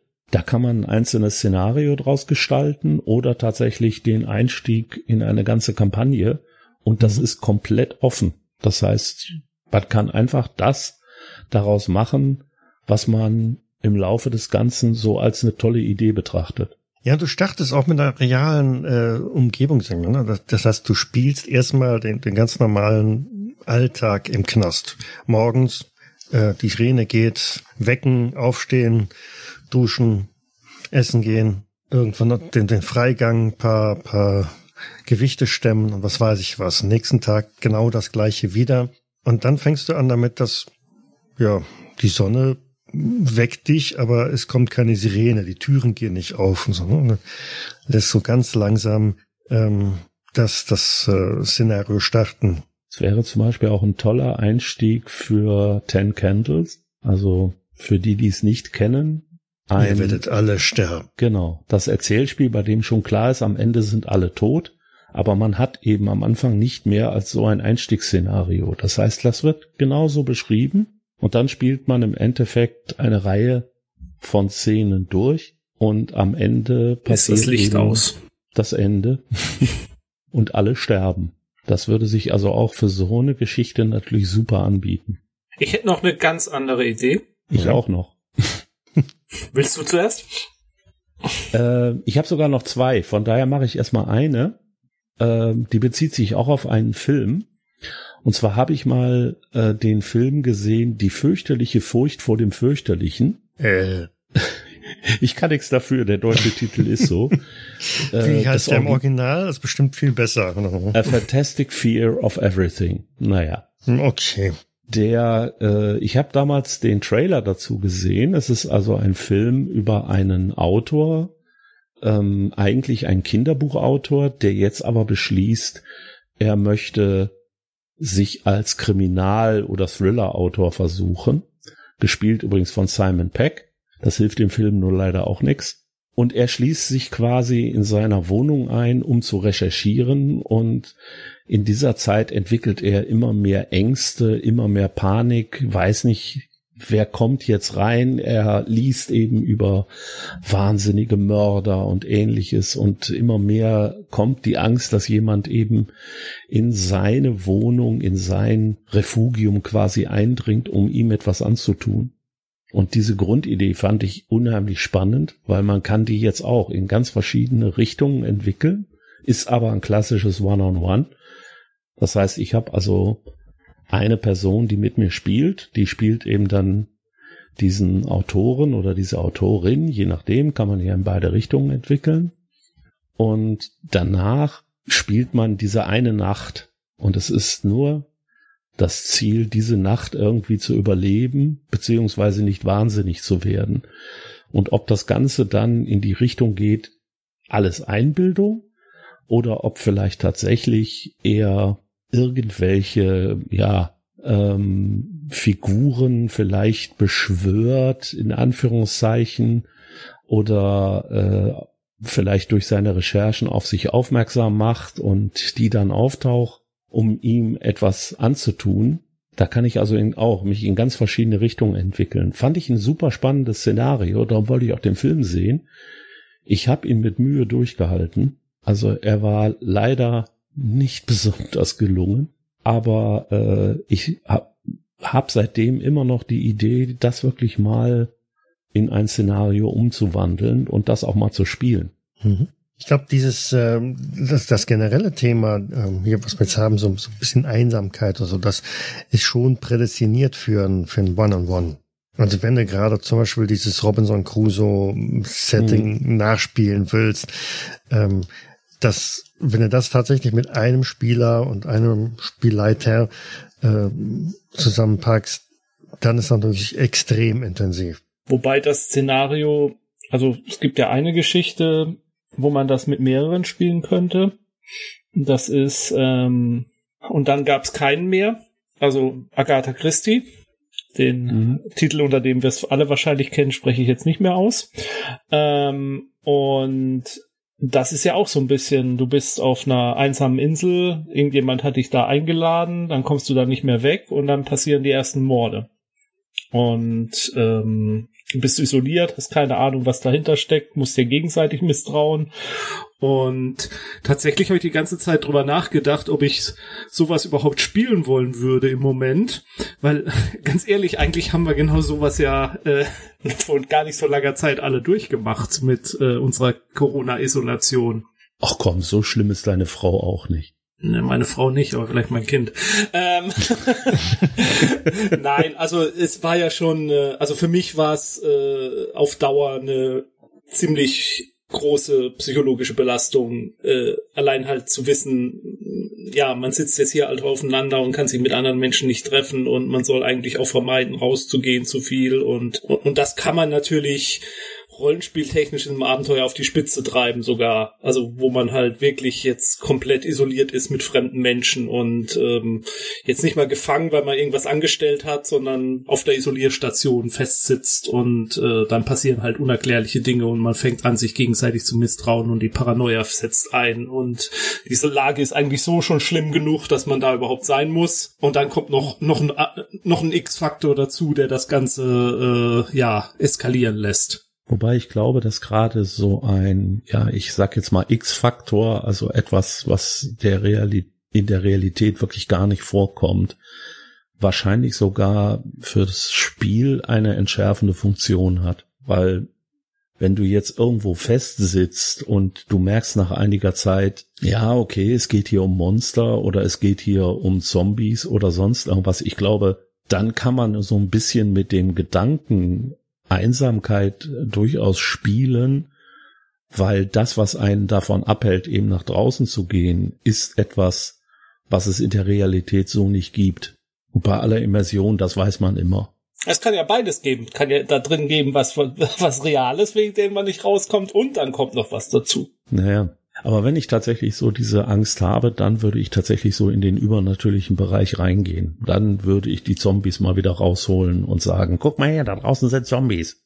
Ja, ich weiß jetzt auch gar nicht, ob es um die Angst geht, sondern einfach nur um die Frage, will ich, würde ich momentan so überhaupt sowas spielen wollen? Es ist ja nicht darum, dass mhm. ich da jetzt Angst vor habe, sondern habe ich einfach Bock drauf, jetzt äh, so eine Stimmung zu haben oder habe ich da nicht für die nächsten drei, vier Jahre erstmal genug von? Aber das führt jetzt zu weit, das ist am Thema vorbei. Dafür die Triggerwarnung aber auch. Ja. Mm, man kann natürlich auch eine, eine Art von Gegenseite äh, spielen. Die Heldengruppe ist jetzt nicht diejenige, die gerade irgendwo einsam, allein verlassen äh, ums, ums Leben kämpfen muss, sondern wir oder die Spieler müssen versuchen, genau eine solche Gruppe oder eine solche Person irgendwo zu retten, die alleine auf einer äh, Insel steckt oder wo auch immer und irgendwelchen natürlichen oder übernatürlichen Gefahren ausgesetzt ist. Gegebenenfalls läuft da auch ein Timer, ein Countdown runter. Äh, der Vulkan droht zu explodieren oder die Raumschiffkapsel droht abzustürzen. Und ähm, die, die Mission ist halt dann eher eine, eine, eine Rettungsmission für jemand anderen. Es könnte ja auch sein, dass diese Person dann ich sag mal, an der Einsamkeit leidet und äh, dass man sie aus irgendeinem Grund, weil sie vielleicht bestimmte Informationen besitzt oder weil diese Person äh, etwas erbt und dann wird man eben losgeschickt, um herauszufinden, wo diese Person sich befindet. Auch da hat man dann das Thema der Einsamkeit und wäre aber als Charakter beziehungsweise in der Rolle der Personen am Tisch eben nicht ähm, so sehr von den psychologischen Folgen betroffen, sondern mhm. man würde im Endeffekt sogar versuchen, dem anderen diese Angst zu nehmen. Auch das wäre möglich. Ja, oder ich, ich kombiniere jetzt einfach mal hier dein, dein, dein NASA-Experiment äh, in der, in der Wüste als Vorbereitung für eine Mars-Mission. Das hat alles auf der Erde wunderbar geklappt. Und jetzt sagt man, okay, wir machen noch einen letzten Test, ähm, aber den machen wir jetzt nicht hier auf der Erde, sondern auf dem Mond. Wir schicken da eine äh, oder ein, zwei Gruppen, die die potenziellen Kandidaten sind für die Mars-Mission. Die kommen jetzt noch einmal auf den Mond in so ein, ein Überlebenscamp und müssen da halt für ein, zwei, drei Monate vollkommen alleine klar damit kommen. Das ist so der letzte Probelauf, bevor wir dann tatsächlich hingehen, weil den Mond, den erreichen wir in Anführungszeichen noch innerhalb von kurzer Zeit, wenn da was schief läuft. Aber naja, auf dem Weg zum Mars halt eben nicht. Und dann passiert auch irgendetwas. Und Du schickst den Rettungstrupp los. Die Verbindung zu der ähm, Station ist abgebrochen. Und jetzt geht dieser Rettungstrupp los. Man weiß, ja, die haben eigentlich alles da. Die können, was weiß ich, sieben Tage ähm, problemlos außerhalb dieses Habitats äh, überleben. Dafür haben die genug Sauerstoffflaschen oder was weiß ich auch immer halt dabei. Und jetzt geht's halt drum, diese äh, Leute da vom Mond runterzuholen. Und du triffst an diesem Habitat an, an diesem Lager und das ist leer. Es ist kaputt. Aber du findest auch keine Leichen oder irgendetwas. Und dann beginnt die Suche nach, ja, wo sind sie hin? Was ist passiert? Das ist im Endeffekt die Geschichte der Roanoke. Kolonie, also der Kolonie, die in Amerika verschwunden ist. Man hat Überreste dieser Kolonie gefunden, aber keinen einzigen Menschen, also keinen Überlebenden und auch keinen Toten. Und man weiß bis heute also nicht, was mit den Leuten dieser äh, Kolonie passiert ist. Und die ähm, Vermutungen gehen also sowohl dahin, dass sie sich den indigenen Stämmen der Gegend angeschlossen haben, als auch, dass sie vielleicht von denen getötet und verschleppt worden sind oder dass sie einfach gesagt haben, aus welchem Grund auch immer, wir müssen diesen Ort räumen und sind woanders hingegangen. Was da genau passiert ist, weiß man bis heute nicht. Wäre aber wahrscheinlich für ein Rollenspiel-Setting etwas unbefriedigend, ne? Ja gut, niemand hindert einen daran, äh, das ja sich selber auszumalen. Also ich habe alleine drei verschiedene Szenarios, die darauf basieren, Roanoke zu untersuchen, beziehungsweise das Schicksal der Leute zu klären. Und die sind alle drei komplett unterschiedlich. Mhm. Ähm, was mir noch durch den Kopf ging, äh, basiert, also einmal, äh, das wollte ich vorhin noch anbringen, es gibt ja diese Geschichte Agatha Christie und dann gab es keinen mehr, kann man ja auch in einem etwas kleineren Maßstab machen dass man einfach in so einem Habitat oder in einer ähnlichen abgeschotteten Situation einfach einen Mord hat. Und das muss man eben aufklären, möglicherweise auch als Außenstehender. Das heißt, man benutzt da dieses, diese Einsamkeit äh, tatsächlich nur, um die Anzahl der Verdächtigen einzuschränken und kann das dann eben auch in eine beliebige Richtung entwickeln. Das kann ja auch oft eine einfach nur künstlich temporär herbeigerufene Einsamkeit sein.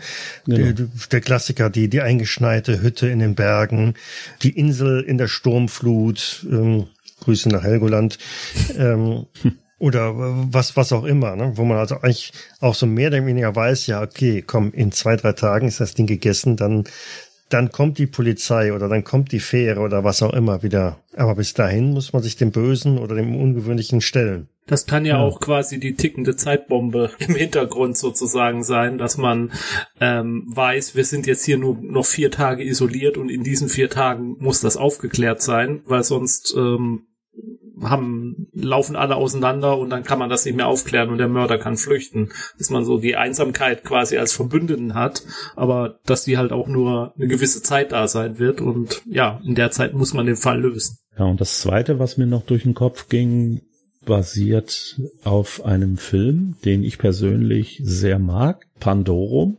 Für diejenigen, die den Film nicht kennen, Ganze spielt an Bord eines riesigen Raumschiffs, das sich also auf einem Generationenflug seit mehreren Jahrhunderten befindet. Und es werden regelmäßig immer nur ein paar Leute aufgeweckt, die eben dafür sorgen sollen, dass das Schiff weiterhin funktionstüchtig bleibt. Es werden jetzt am Anfang dieses Films werden also wieder zwei Leute geweckt. Und als sie aber die Zeiten vergleichen, merken sie also, dass sie viel zu lange geschlafen haben, dass also offensichtlich das Schiff seit Jahrzehnten unterwegs ist, ohne dass sich jemand darum gekümmert hat. Oh, verdammt, schon wieder hat jemand einfach den Schichtplan geändert und uns nicht informiert. So in der Richtung. Nur, dass leider das Schiff inzwischen ins komplette Chaos abgesunken ist, wo eben unter anderem einige Leute, die erwacht sind, sich inzwischen zu so einer Art wilden Stämmen zurückentwickelt haben.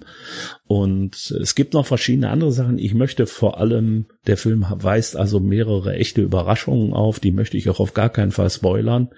Aber wer also an diesem Thema auch mal Interesse hat, sich das mal anzugucken, das lohnt sich auf jeden Fall und äh, zeigt eben auch, in welche Richtung man so eine Geschichte dann auch weiterentwickeln kann. Ich weiß ganz genau, dass ich den Film gesehen habe, aber ich erinnere mich an nichts davon. ich wüsste überhaupt nicht, was da passiert. da ist nichts hängen geblieben bei mir. Ja, ich habe ihn tatsächlich mehrfach gesehen, weil es ist so einer dieser Filme, wo man dann am, Denke, am Ende denkt, hä, konnte ich da schon drauf kommen? Und dann beim zweiten Gucken sieht man dann, ach ja, stimmt, da waren schon Hinweise da drauf und ähnliches. Also er ist nicht so gut wie einige andere in diesem Genre, aber er ist schon ziemlich gut. Also mir hat er immer gut gefallen. Ich glaube, ich habe den sogar auf DVD unten stehen. Ja, habe ich auch. Ich wüsste wirklich nicht, was da drin passiert. also was auch angefangen hast jetzt zu beschreiben und so, hat überhaupt nichts bei mir geklingelt. hm. Ich könnte es dir jetzt spoilern, aber das tue ich nicht. Das müsste da der Michael hier alles rauspiepen. Vielleicht hat mir jemand das Gedächtnis geraubt. Wahrscheinlich die kleinen Mini-Mutanten-Pinguine. Ja, wahrscheinlich. Ja, aber wo wir gerade bei, bei irgendwelchen schlechten Filmen sind. Eig eigentlich sollte ich ja zwischen Ralfs zwei Ideen. Ach so, du, du hast noch, ja, nee, dann, dann hau raus. Nein, also es ist auch gar nichts Langes. Äh, mir fiel nur ein, ähm, eine Sache, die wir nicht angesprochen haben mit Einsamkeit. Mir fielen noch diese japanischen Soldaten ein, die ähm, auf irgendwelchen Pazifikinseln alleine ausgeharrt haben und nicht mitbekommen haben, dass der Krieg schon vorbei ist. Und dann ähm, Jahre später äh, quasi noch weiter gekämpft haben und erst sich überzeugen ließen, dass das vorbei ist, als man dann ihren uralt äh, Vorgesetzten von damals irgendwie gefunden hat, der dann auf die Insel kam und ihnen gesagt hat, nee, es ist jetzt wirklich in Ordnung, du kannst dich ergeben, wir haben tatsächlich den Krieg verloren und es ist alles vorbei und äh, äh, und die absolut nicht vorstellen konnten. Ja, also dass man aus sowas nochmal so ein Szenario bauen kann. Und ich bin mir jetzt nicht sicher, ob ich mir das einbilde oder ob es sowas wirklich mal gab. Aber ich meine, in der Mission Impossible Serie gab es mal eine Folge, wo das, das Agententeam sozusagen einem vorgaukelt, dass ein Konflikt schon vorbei wäre und er nur seit Jahrzehnten im Kummer gelegen hätte ähm, und deswegen ja auch gerne verraten könnte, was das Geheimnis ist und was die Codes sind oder so und ähm, quasi mit so einem Szenario reingelegt wird und nur glaubt, alles wäre schon vorbei, es wäre schon viel Zeit vergangen. Das war noch so ein Szenario, was mir gerade in den Sinn kam, wo man daraus was bauen kann. So ganz konkret eine Idee habe ich noch nicht, aber ich fand halt damals diese Geschichte wirklich mit diesen japanischen Soldaten, die sich absolut nicht vorstellen konnten, dass das Kaiserreich den Krieg verloren haben kann und wenn da jetzt welche kommen und ihnen erzählen, wieso, der Krieg ist seit fünf Jahren vorbei, nee, oder seit zehn Jahren. Nö, glaube ich nicht. Kann gar nicht sein. Wir können gar nicht verloren haben. Zumal in der heutigen eher schnell entwickelnden Zeit, äh, eine Zeitspanne von vier, fünf Jahren doch schon ganz schön gewaltig ist. Ne? Da, da, da verändert sich unheimlich viel. Ja. Nun gut, so, bevor der Jens gleich sein Mikrofon fallen lässt. Oh, ja. Ähm, wie sieht's aus? Wir haben eine ganze Menge an Filmen und äh, literarischen Sachen schon angesprochen im Rahmen äh, dieser Episode. Haben wir noch Inspirationsquellen, die noch nicht so erwähnt worden sind. Also jenseits von das Leben und die seltsamen, überraschenden Abenteuer des Robinson Crusoe aus York, Seemann, der 28 Jahre ist allein gut, auf einer... Gut, komm. Ja, alles gut. Oder einfach auch Castaway oder äh, Der Marsianer rettet Mark Watney. Ja, einen Film würde ich, den ich auf jeden Fall nennen würde, wenn ich ihn auch nur teilweise gut finde. Das ist 2001, Odyssee im Weltraum. Mhm. Weil gerade der Mittelteil, wo der Astronaut Dave, wenn ich mich noch recht entsinne, mit dem Computer Hell alleine an Bord des Schiffes ist. Die anderen liegen, glaube ich, in so einer Art Kryoschlaf, wenn ich mich noch recht besinne. Nee, die sind alle, das, so? das, sind mehrere Leute gleichzeitig. Äh, das ist ja schon so lange her, aber äh, irgendwie werden die anderen äh, eliminiert oder sind nicht mehr da oder wie auch immer. Ja, irgendwann am Schluss, äh, dass er, dass das Hell versucht, die alle umzubringen, ja, und Dave dann am Schluss allein ist in diesem äh, und zentral, aber im Tiefschlaf liegen die nicht, meine ich. Aber egal, äh, äh, der Film kam ja auch im Sinn, also als ganz deutliches, äh, ja, das ist einsam im Weltall, ne? Ja. Und in dem Zusammenhang gibt es auch den Film äh, Lautlos im Weltraum, wo nämlich genau das passiert, dass einer aus der Besatzung quasi seine ganzen Kameraden umbringt, weil sie die letzten noch existierenden Gärten der Menschheit, die sie an ihrem Raumschiff mit sich herumtragen, ins Weltall sprengen und explodieren äh, lassen wollen. Und äh, er ist dann danach über zwei Drittel des Films oder so auch komplett alleine äh, außer dass ein paar Roboter bei ihm noch sind und mit ihm zusammen versuchen, diese Gärten am Leben zu halten. Das fand ich eben auch sehr gut. Mhm. Und da ist eben auch dieser Gedanke der Einsamkeit eben sehr, sehr deutlich. Mir fällt noch der Roman äh, Projekt Hail Mary ein. Der ist von Andy Weir, der auch der Marcianer geschrieben hat. Und das ist eigentlich, das beginnt damit, dass ein Mann in einem Raumschiff aufwacht und seine Co-Besatzung sind alle tot. Die sind im Tiefschlaf alle gestorben. Ähm, und äh, sich auch gar nicht erinnert, warum er jetzt hier an Bord ist und was überhaupt seine Mission ist. Und vollkommen allein und erstmal rauskriegen muss, wo er überhaupt ist im Weltall. Ähm, und da Überraschungen erlebt. Und ja, mehr will ich gar nicht sagen, weil es dazu spoilert. Ja, dann angedeutet, aber erwähnt wurde ja noch nicht äh, in dem Sinne äh, Shining. Ja. Ja. Auch ähm, als äh, ja in dem Sinne Closed Room die, ne, in den Bergen abgeschottet von von allen im Winter und mit wenigen Menschen und da passieren Dinge. Schlimm. Was man sicherlich auch noch mal erwähnen sollte, ist der Roman I Am Legend von Richard Matheson, also Ich bin Legende auf Deutsch der auch mehrfach verfilmt wurde, ähm, wo also der letzte Mensch auf Erden noch lebt, während alle anderen Menschen sich ja als eine Art Vampire wieder von den Toten erhoben haben. Und je nachdem, die verschiedenen Versionen erzählen das dann auch ein bisschen unterschiedlich, weil manchmal kann er sich mit denen noch unterhalten und manchmal geht das eben nicht, weil man keine gemeinsame Kommunikationsform mehr hat. Das heißt im Endeffekt gerade so der neuere Film mit Will Smith ist quasi wie so eine Art, ja, Zombie-Film mit mhm. nur einem Darsteller und einem Hund. Aber den sollte man dann in so einem Fall auf jeden Fall auch mal erwähnen. Dann könnte man noch den Film erwähnen, den ich überhaupt nicht mag, der viel zu lang geraten ist und einfach nur zäh ist, aber das ist halt so, wenn man irgendwie einsam alleine ist.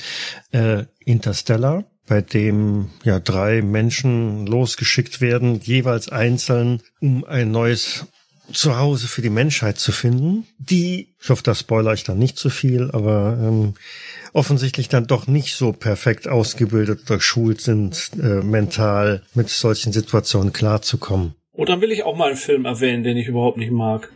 Äh, okay. Life of Pi mit ähm, zwei Menschen, die auf einem ja, Rettungsboot oder nein, also mit einem nein, Menschen nein, zumindest, nein, der auf einem Rettungsboot. Zwei, zwei ja, Wesen, ja. Zwei Wesen, zwei, zwei Lebewesen auf einem Rettungsboot, ja, da vorhin treiben, ähm, genau. Da bin ich der Einzige in diesem Triumvirat, der diesen Film mag, aber okay. Ich kann dazu nichts sagen. Ich habe den nie gesehen, weil er mich nie interessiert hat. Gut, das wollen wir nicht weiter erörtern. Ähm. Das letzte, was mir noch einfiele, wenn es auch das jetzt noch ein bisschen, mh, mm, ja, vielleicht zu sehr dehnt, ist die Serie Mondbasis Alpha 1 beziehungsweise Space 1999, wo eine größere Gruppe von Menschen, nämlich die Leute, die auf dem Mond des Jahres 1999 leben, nach einer Explosion aus dem Umlauf der Erde geschleudert werden und der Mond begibt sich jetzt auf eine interstellare Reise und die müssen eben auch alleine klarkommen. Die Serie ist nicht immer gut, aber sie zeigt auf jeden Fall auch mal, welche Dinge eben verschiedenen Menschen passieren können, wenn sie eben in so eine Situation geraten, wobei sie dann mehr auf das eingeht, äh, welche ja Kreaturen oder welchen Rassen, fremden Spezies oder wie auch immer sie begegnen. Das ist ja auch gleich noch äh, Battlestar Galactica. Und dass sie viele Raumschiffe kaputt machen.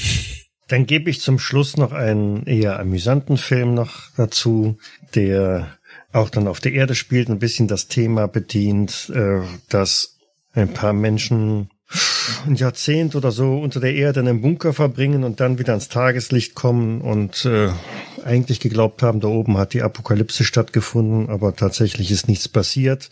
Das wäre dann äh, Eve und der letzte Gentleman. Ah ja, oh, mit, mit dem Typ von aus die Mumie, ne? Ähm, ja. Brandon Fraser, Fraser. und Alicia Silverstone. Ja, ja, ja, ja. ja der ist schön. Ja. Ja, ja, das der macht das Ganze wirklich auf so eine ganz eigene Art. Gut, dann haben wir schon wieder einmal die magische Schallgrenze der zwei Stunden fast geknackt.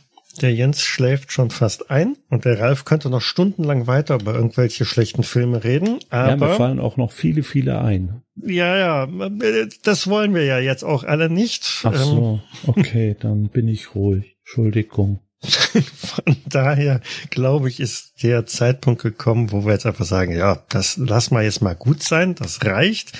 Sonst sind wir nachher wirklich alle alleine hier, weil unsere Zuhörerschaft längst abgeschaltet hat und ähm, uns auch nie wieder sucht, besucht, hört. Oder, oder sie sind von mutierten Mini-Pinguinen alle ermordet worden. Äh, genau, ja, und ähm, die Podcast-Player liegen alle in irgendeiner Hütte oder Kiste auf irgendeinem Strand und werden nie wieder gefunden. Ähm, wer ist eigentlich als nächstes dran? Jetzt erwische ich alle auf dem linken Fuß, wo wir das vor der Folge gar nicht mal kurz angesprochen haben. Der Reihenfolge nach immer Jens. Genau. Okay. Schluck. Ja, äh, ich kann jetzt aber nichts anteasern, tut mir leid. ja, okay, dann ähm, lasst euch überraschen, was passiert. Und Irgendwer wird sterben. Irgendwer wird bestimmt sterben oder gestorben sein. Oder im Begriff sein zu versterben. Und insofern, dann bedanke ich mich mal wieder bei euch, dass ihr es nicht so habt einsam werden lassen, dass ich hier äh, jetzt vor einsam genug Wortwitze mit einsam. Jetzt ist gut. Ähm, ich danke für die Ideen, für die Inspiration und für das gemeinsame Gedankenspiel. Ich hoffe, ihr konntet da ein paar Ideen, Anregungen oder was auch immer mit rausnehmen. Und schaut euch doch mal die Reiseziele an, die ich vorgestellt habe. Das eine oder andere ist vielleicht durchaus eine Reise wert.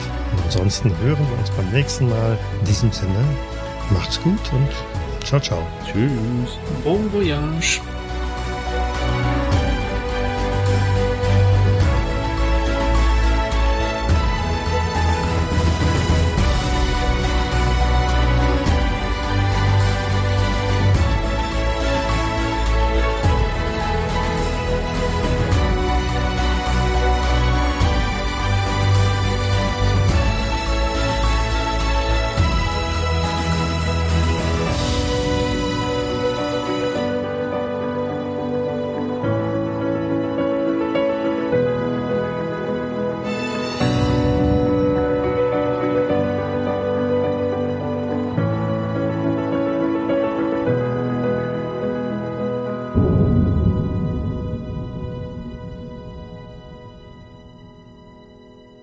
Dies war eine Jägersnet-Produktion aus dem Jahre 2023.